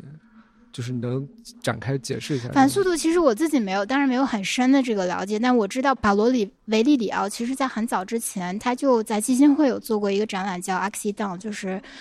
怎么去直白的翻译它呢？就是不能翻译成事故。其实它就是一个事故。为什么？它在材料中后来有解释说，当我们发明了飞机的时候，我们就发明了飞机的空难。当我们发明了那个高铁的时候，这是什么佛教的思想有？点卢德主义。它是 非常反向的，它是一个非常矛盾的反向思维。他就说，其实我们很多的时候，他不是一个反技术的人，但是他是一个反速度的人。他说我们现在什么都太快了，我们其实是在对地理上的污染是非常大的，因为我们。现在已经打开手机，可以随便看世界上每一个角落的地方。其实我们对另外的一个世界的想象已经全然没有了。所以其实他是说我们在污染地理环境，然后我们有过快的速度再去做很多的事情，但是没有想到它的后果。所以其实这个展览和之前的事故的这个展览，就是都是在反速度、反这样的一个呃，就反向思考的这样的一个展览。我我对想起我看过一个类似的理论，就是他他的描述就是有点像是技术精神病，就是说他描述了一个场景是你在开车的时候，你为什么会犯困，就是因为车作为你腿脚延伸的一个工具，然后你没有办法驾驭这种工具，你的大脑处理不了周围特别快的速度的时候，你就会陷入疲劳，你会犯困，然后就会出事故，好像是这种东西。对，好吧，我们来到二零一二年，就是《法国日记》的这个上映。然后之前零六年到一零年是他太太和他，他有讲到过，就是两个人趁着小小孩在睡觉的时候，两个人一起工作，然后剪辑啊、拍摄啊什么的。他太太愿意跟他一起进行这个强度的多年视频素材的梳理，这个绝对是真爱。是呀，我就说，所以后来有人真的是说，就是《法国日记》是他太太献给他的一个情书啊，好美、啊，太难得了。太难得了。太难得了。看看我们年轻时候还没有秃头的德巴东，好的，他看起来就很像一个摄影师，就是那种有点木 木。这这还有对啊，就是摄影师长相吗？其实很多摄影师都是怎么讲呢？他们不是那种社牛型的人，但是他们在工作的时候可以社牛。比如像 Alex Soss，对 Alex 对 Soss 对非常的内向，是然后 Paul Graham 也是。但是他们在谈论自己工作和他们进入了，比如说跟陌生人交谈的时候，他可以完全转换到一种职业的状态，就把自己给摘出去了。就像你刚刚说的，他坐在后边，那个拿一个摄像机变成人形摄像机的那种状态，对。所以这是特别刻板印象的。德巴东一直说自己是社恐，但实际上他一旦讲座的时候话匣子打开了，真是停不下来的。后期的我可能就稍微的带过了，然后我们来到一九年、二零年，就是当时我们二一年是在上海当代艺术博物馆，然后做的这个展览，我树树展览嘛。但实际上这个展览的前身是一九年，我们先在巴黎场馆，然后做的我们树，然后德巴东和他太太就走访了很多法国的小村庄，去采访一些然后人，然后采访让他们讲述自己跟自然、自己跟树之间的关系。这个我们是在二一年在就是 PSA 有这个我可以在我们 show notes 里面放个链接，就是之前展出的内容，大家可以再去看一下。二一年的话，就是他出版了这个书，这个摄影集《市政》。市政的话，就是这个还有一个比较呃有意思的 context，因为其实是市政是他在二零二零年居家隔离时间，然后他去拍摄的。他去了那个法国地中海腹地左右的一个附近的这样的一些小村庄。这个当时是有一个很大的背景，是因为。呃，这个村庄呢，它长期就是在一五年之前都面临着一个呃页岩天然气的开发商开发商这样的一个威胁，然后经过不断的持续的斗争，就市民呢跟那个开发商这斗争，然后在一五年的时候，终于开发商妥协了，放弃了，所以就整个地中海这个地貌就完整的被保留下来。德巴东二零年去拍摄的时候，就是你可以在这个摄影机里面可以看到有很多的鹅卵石铺的地面，然后他们整个的村庄的这个呃风景，还有当时的建筑都有完好的保留下来。嗯，没有，我替这个参观的朋友们问一句，就现在这些书当做展品这样不能翻阅放在墙上的吗？呃，我们博物馆有没有这个阅览区之类能放几本让大家看看？呃，这里面是没有的，但是在楼下的嘟嘟嘟对对对书店的话，是有一个单独的德巴东的这个展台，我们可以去翻阅这些书的。啊，好的，好的。楼下一楼的。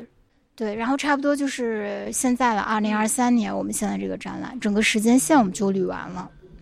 我们可以再往折回去走，然后看左边的这些摄影作品。好，那么说起来，其实确实是七十年代对他整个人到他后面的这个创作，现在的这些题目，我不知道为什么，可能是我自己想多。我从他后面回到法国乡村的这些拍摄里面，闻到了那么一丝丝赎罪的味道。赎罪的味道，为什么你会或者说是还债的味道我。能理解这种，就是因为很多的那个时代的摄影师，包括我前面提到的艾迪亚当斯啊，就是嗯这些摄影师，他们其实对于，比如说你上过战场，你去过战地，然后你虽然不是以参战的身份，你是以一个旁观者的身份去的，但我觉得还是会 PTSD，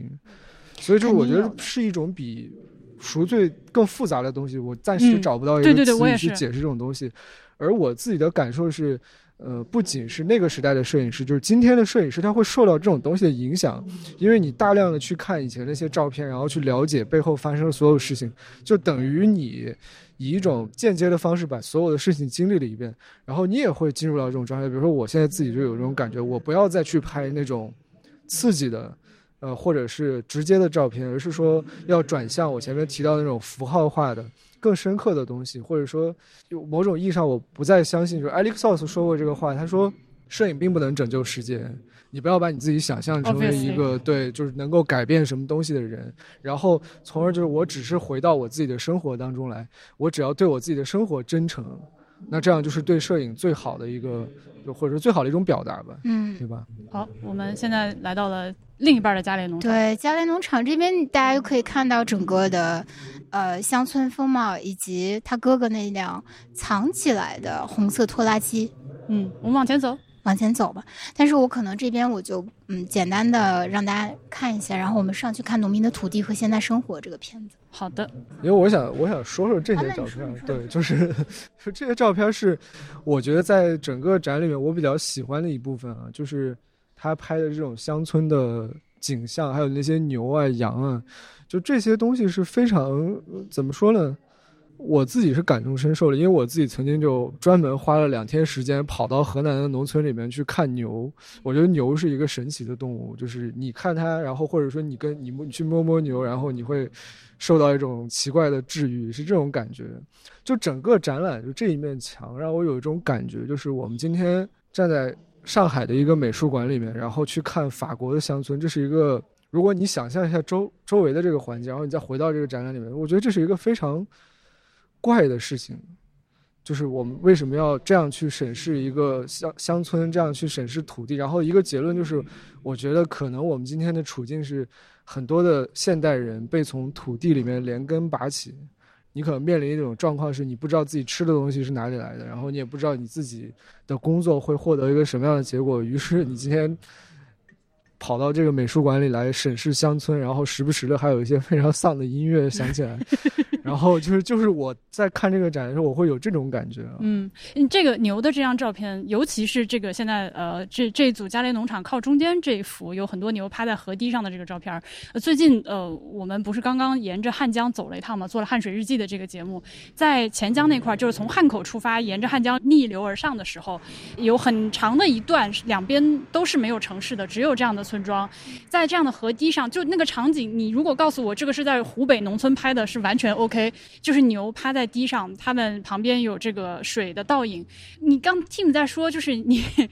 不知道自己从哪儿来，然后反而来到一个当代艺术博物馆里面去观察法国农村的时候，我想鼓励大家，你可以就自己身边以前忽视的东西下手。比如说，我们这次的这个汉江，就是你知道吗？我我我现在发现，河南人、河北人、北京人、天津人，他们不知道自己水龙头打开里面流出来的水是从汉江来的，他们不知道，甚至有很多人不知道，就汉江 OK，可能就会不会想到首尔的汉江？那它呃最多知道它是一个长江的支流，那么它从哪里发源，经过哪些东西，以及这个呃，你作为一个中国人啊，就是汉江流域的这个人民，为了南水北调，为了让北京人、天津人、河北人吃上水，付出了多大的这个牺牲？呃，水坝的建设啊，移民。那么我们其实对自己本土的生活，就是你的水龙头打开流出来的东西，是有这方面的忽视的。对，那如果说你看到这个照片觉得有意思的话，你可以不一定非要去汉水了，自己身边的一个森林、一个一个河流，可以去多了解一些。对，我就完全觉得你离开城市二十公里，你就可以看到这样的场景，就是是一个非常简单的事情。但只不过说，现在很多的人，他被迫的没有办法去关心这样的问题，或者说没有办法去去去注意到这些事情。确实，你能够有时间和精力关心到这些问题，本身是一个 privilege，这个我们必须承认。是是是但你如果有余力的话，我非常鼓励大家去做一些这方面的思考。好，我打岔结束。那我们接下来就呃上山。上山吧，然后来看看《现代生活》这个电影。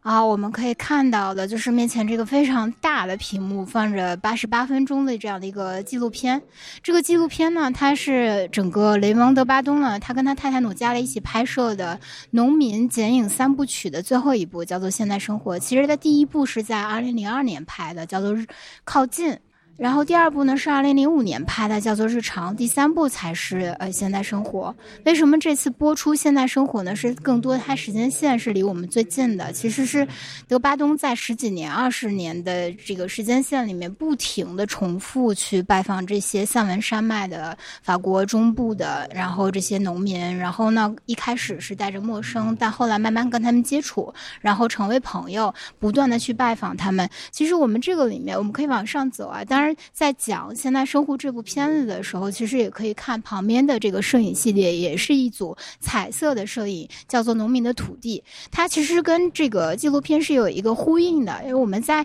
这组摄影里面看到的人、风景和一些事物的时候、物件的时候，其实是跟呃电影里面会出现的人、场景都是有一个呼应，都是同期创作的。对，而且我我在这里我必须指出一下，这个光打得很好。对。很少在博物馆的图片相关，不管是画儿还是摄影作品里面见到这个没有存在感，但是又打得非常很均匀的光线。这个光用的很好。嗯，这个就是我们展陈设计师啊，他设计也花了钱了，花了钱了。另外就是咱们这个山上有很多这个一一堵一堵墙嘛，叫我姑且我姑且把它理解成一个抽象的一个个小小的山峰。呃，它一面是摄影作品，我们绕到另外一面看的话，它是。这个《现代生活》这部电影的那个片段，对，其实所以其实这个电影的大屏幕的话，它是对着这个摄影作品两边是都在对话的。我们可以看到左边这个就是呃培瓦兄弟的哥哥，因为培瓦兄弟他是两个人嘛，然后一个是这个雷蒙，然后一个叫雷蒙，一个叫马塞尔，这个应该是马塞尔，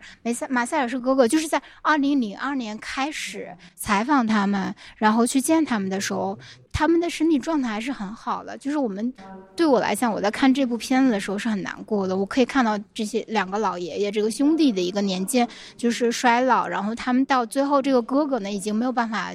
眼神儿已经不好了。对，不仅有白内障，然后他已经没有办法去放羊了。以前他是负责放羊的那一个。然后我们可以再看这边，这个屏幕也很好啊。他这个人特别像那个梵高一幅画里面的那个，好像叫加西尔医生。啊，是的，是的，是的，是的，是的，有有有有有有有，嗯，这些人物都是出现在现代生活的。我觉得大家有时间的话，真的是可以花这个将近一个半小时的这样非常棒的一个大屏幕看一下这个纪录片，因为这里面有他们的对话，你会理解，其实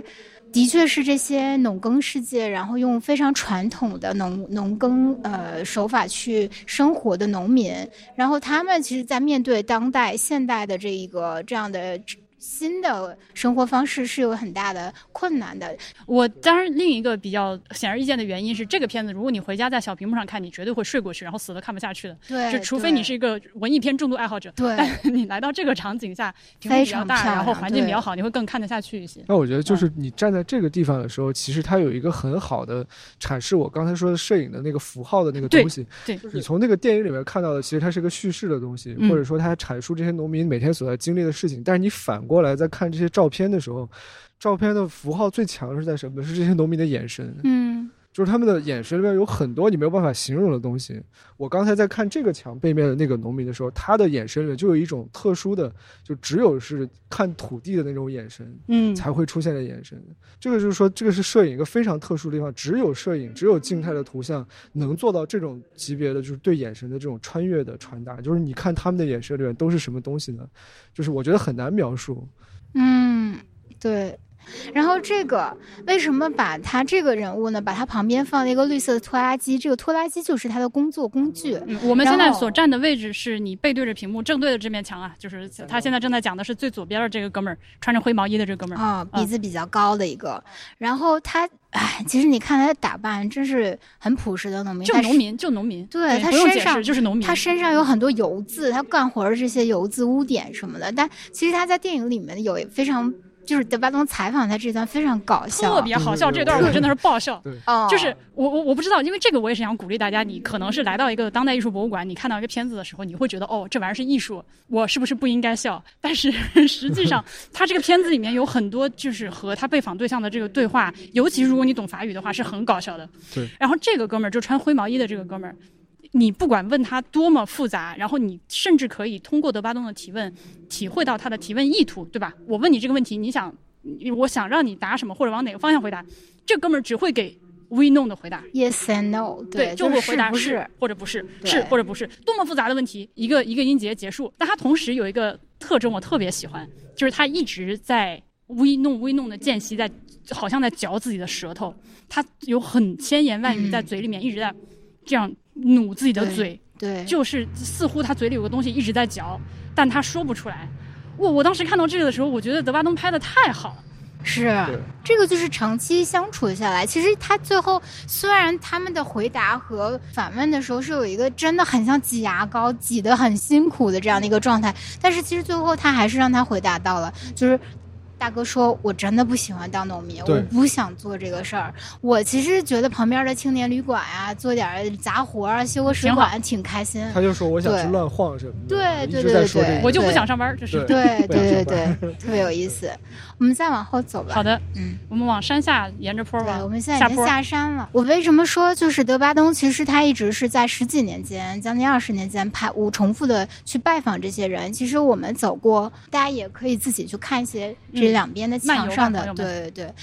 然后我在这里面可以就是以一个相对来说比较结束语的方式，但是我没有讲完，还有一个乡村系列啊，就是讲其实我后来有看他电影的结尾是在另一部分，然后他就非常伤感的说：“我不再害怕。”就是我知道我肯定会再回来的，因为他其实是一个倒退的，他已经离开了这些农庄，然后这些呃乡村，然后他说我我我现在已经不害怕说出口对这个乡村的这个眷恋，然后呢，我知道我一定还会再回来的，然后就放了一个非常丧，非常哀伤的一个曲子。这个其实多巴东他十六岁从乡村，然后来到城市，来到巴黎啊，不是仅仅其他法就是法国其他的城市，而是巴黎。他其实一直是有自卑的。他是作为农民的儿子，学校也被欺负。哎，你是农村人，其实跟中国是一样的，哪里都会有一些歧视。但是他在讲座里面说。后来我想明白了，我就不断去接触这些人，我也是在讲找自己，就像那个法国哲学家米歇尔那个盖伦说的，说就是讲述世界最好的方式就是讲述自己。他也想明白，他说我我不再自卑了，因为我后来想说。我作为一个农民的儿子是非常自豪的，因为没有我们这些农民的话，你们城里人只能吃钉子。是的，对，就我觉得他特别的刚，特别的可爱，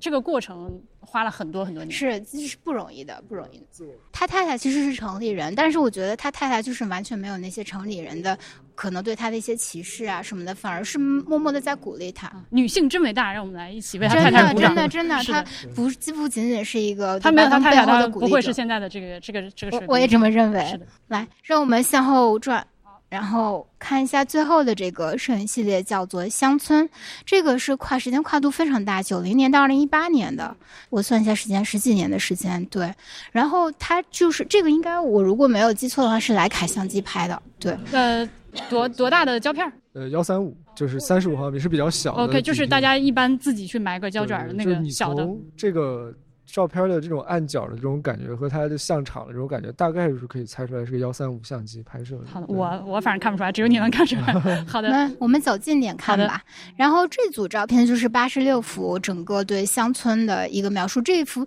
这组系列呢，其实是有帮助他后来拍，就是我说的现代生活三部曲，呃，农民剪影三部曲这个纪录片奠定了一定的基础。但是德巴东说，我其实是八四年开始拍家里农场，后来就是慢慢走到农村，然后他说。我们都是在拍，有很多跟丰收季节人在田间劳作的一些场场景，但是我没有在法国没有人去拍他们怎么生活的，所以他希望其实是记录这样的一个乡村。然后他一开始呢，他说我是没有办法就自己进入这些乡村的，一定需要别人的介绍。无论是一个邮差呀，或者是一个市长啊，或者是一个这里村里的人，他必须通过他们的介绍，我才能走进去。所以其实他，你看他花了这么长时间哦。他一开始进去的时候，我说我，他就说我一定要带我的相机，我要让他们知道我是来干嘛的，不然等到真正要开拍的时候才拿出相机，他们会觉得自己被冒犯。在接触的过程中呢，信任的背叛。对对对对，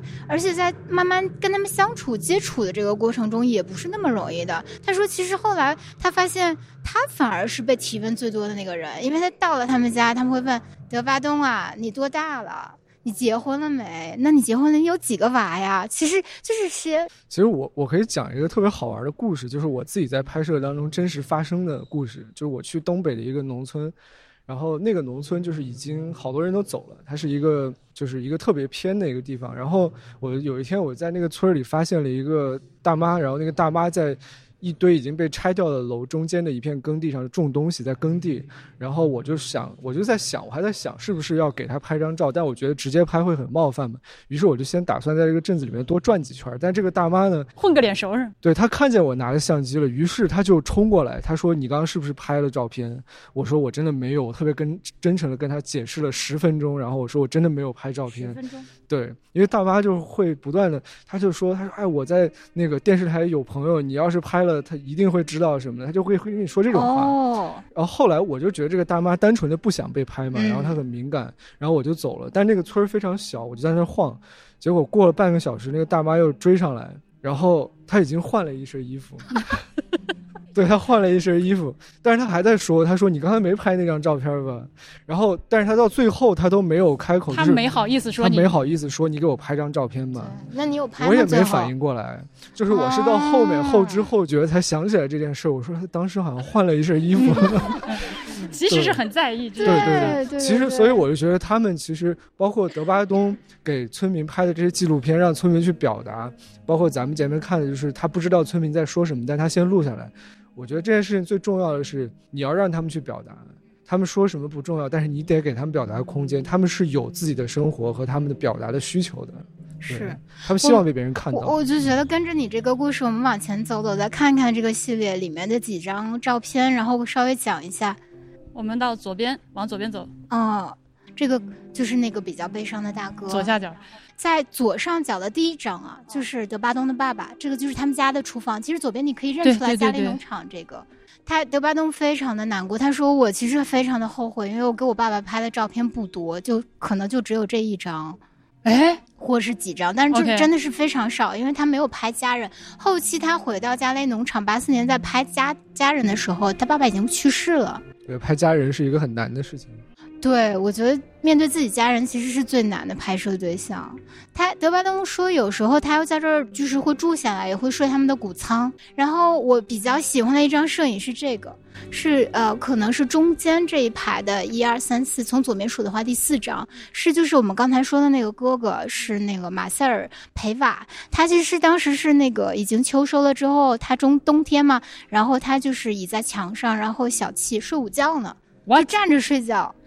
对，德巴东抓拍了他，然后这个也是这个我刚才说的雷蒙，然后还有马塞尔培瓦，然后他在他们家里面，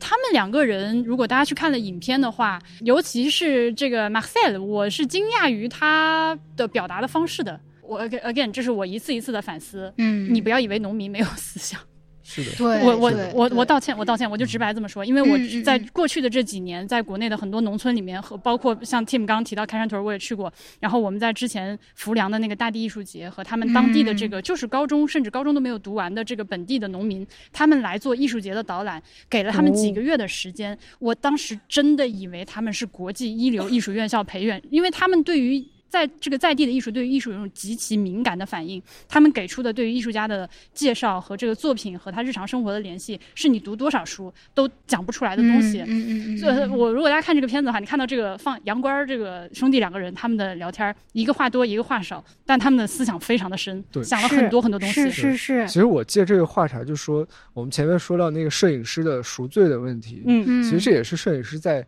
当下发现的一个现象，就是。以前相当长的一段时间，很多的摄影师他跑到第三所谓的第三世界去，然后他拍摄了很多像阿富汗少女那样的照片。人文。然后他就给这种照片做了一种自己的那个预设，他觉得这些人在经历苦难，嗯，然后他就变成了一个什么问题？他变成了一个子非鱼的问题。就这些人，他真的是苦难吗？就直到这些年，摄影师们和呃评论家还有一些观众才开始反反思这个问题。他们就发现，其实事情可能不像他们想的那样。嗯我在纽约见过一个摄影师，他叫 Fazil Sheikh，然后他自己呃他还没有那么有名啊，就是但是他已经拿了古根海姆。他跟我讲了一件事情，他说他本身是一个在纽约出生长大的一个非洲裔的这样的一个摄影师，然后他父亲是苏丹跑过来的这样的一个一个算是难民吧。然后他在纽约出生长大之后，有一种特别强烈的欲望，他想回到非洲去，然后去看这些那里生活的人是什么样。然后他从非洲一路游荡到就是呃阿富汗啊这些地方，就是沿着这条线一直走上来。然后他就讲他的创作的过程。他说他有一次在某一个难民营，具体是哪儿我忘了。他说在一个难民营里面，然后呢，他的拍摄方式是他一定要在这个难民营里面跟难民住在一起，就因为他的皮肤也是黑色的，所以他可以很很简单的融入这些难民里面。嗯然后他就在观察这些难民，他跟德巴东的创作方式一样，他把相机暴露给这些难民，但不断不主动去拍照。然后直到有一天，他他说他在一个难民营里待了一个礼拜，然后有一个男人就冲过来，就非常着急的找他，他说我知道你是一个摄影师，但是我老婆马上要生小孩了，你能不能给我们拍一张照片？然后他说这是我们这辈子第一张拍的照片，他们此前从来没有拍过照片。然后他身边恰好有一个摄影师，他就很高兴的去大家一起拍了这张照片。然后他是知道他每个见到的这里面所有的人的这个名字，他能叫得上名字。他每个拍过的人，他也知道他这些人的名字和故事。我觉得这就是现代的那个摄影的一种反思和嗯转向。嗯对，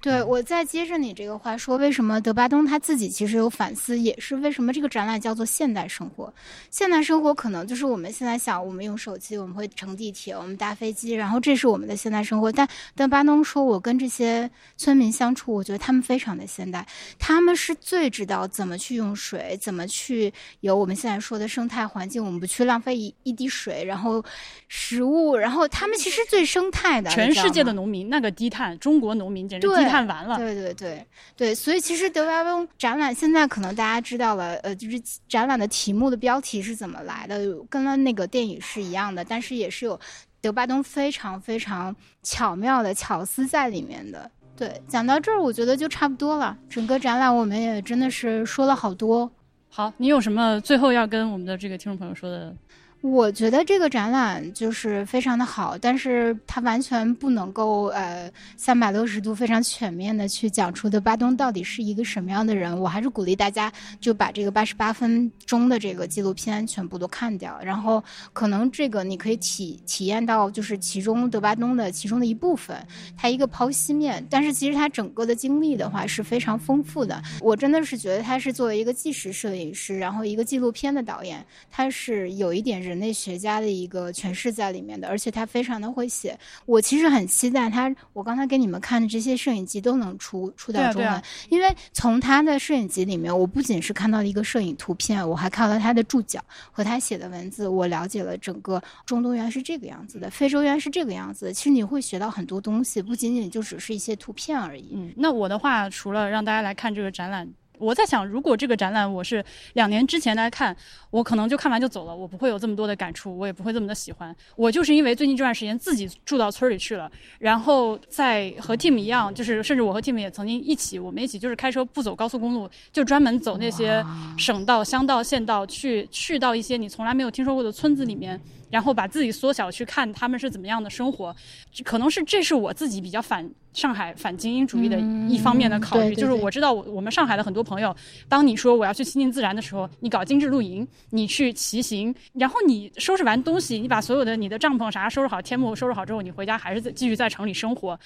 而你不用离开上海，在非常近的地方，就是比如说我们家现在在淀山湖旁边的农村里面，你不要去淀山湖玩，对不起，淀山湖的旅游业，你不要去淀山湖玩。你到了淀山湖之后，你往旁边的那些你没有听说过的村里去走，就是你你可以骑自行车，你这这也是骑行，咱就说你骑行，但是你到村里去，真正的接受一些来自中国农民的审视，然后你看一下，就在离上海市中心，呃，你坐地铁一个半小时的地方，你站这儿不动，你就可以看到四五十种不同的鸟类，而且上海周边的这些水系是非常多的这个鸟类候鸟迁徙的地方。然后你一旦开始看到这些东西之后，你就再也无法以原来一个没有到农村、没有接受过他们的反向审视的人的视角来再看德巴东的他的摄影作品了。我就是觉得大家还是，如果你能在看完这个展览之后，真的去你附近的这个村庄去看一看，我觉得你会有不同的感受啊。就我自己也是，前段时间我刚在福建。就去了离福州很近的一个叫连江县，然后连江县的那个是个半岛嘛，就是黄岐半岛的最尽头有一个村叫北郊村，然后这个北郊村就是我对它的感受就是它是一个，它是个首先它是个渔村，但这个渔村的年轻人都在往外面走，然后只剩下一些就是目前还在留在那个村子里面继续打鱼的人，然后虽然这个打鱼能给他们带来很多的就很高的收益，但是他们自己跟这些法国农村的农民是一样的态度，他们好像是不喜欢自己的这种工作。然后我看到的场景就是码头上有很多的人在那分鱼什么的，就这种场景，其实我作为一个城市里面长期生活在城市人，我看到我会想非常多的事情，我会思考我们的处境、我们的状态，我们是不是要时常回到这里来观察一下，然后要变得谦卑，然后要变要改变自己的生活态度什么？我觉得这很重要。所以就是其实这个事情对于我们来说并没有特别高的成本。就是你可能甚至只要改变一下你的出行方式，就是不走高速。是我特别提倡，都没有说让你不开车，对你只要不走高速。我自己发明了一种旅行方式，就叫低速巡航。低速巡航的规则就是：第一，不走高速；第二，不去旅游景点。好吧，那我们今天的这个导览节目就给大家录到这儿。我如果我我看看剪吧剪吧，如果真的跟我们走下来，怎么也得走俩小时啊。那个辛苦你听我们说了这么长的时间，呃，你可以出去休息一下，然后再回来再把这个片子看掉。呃，我也鼓励你去农村，我也鼓励你去网上再找一找德巴东的其他的资料。啊，那我们今天就到这里，感谢 Tim 和 Cici。好的，谢谢大家，再见，拜拜。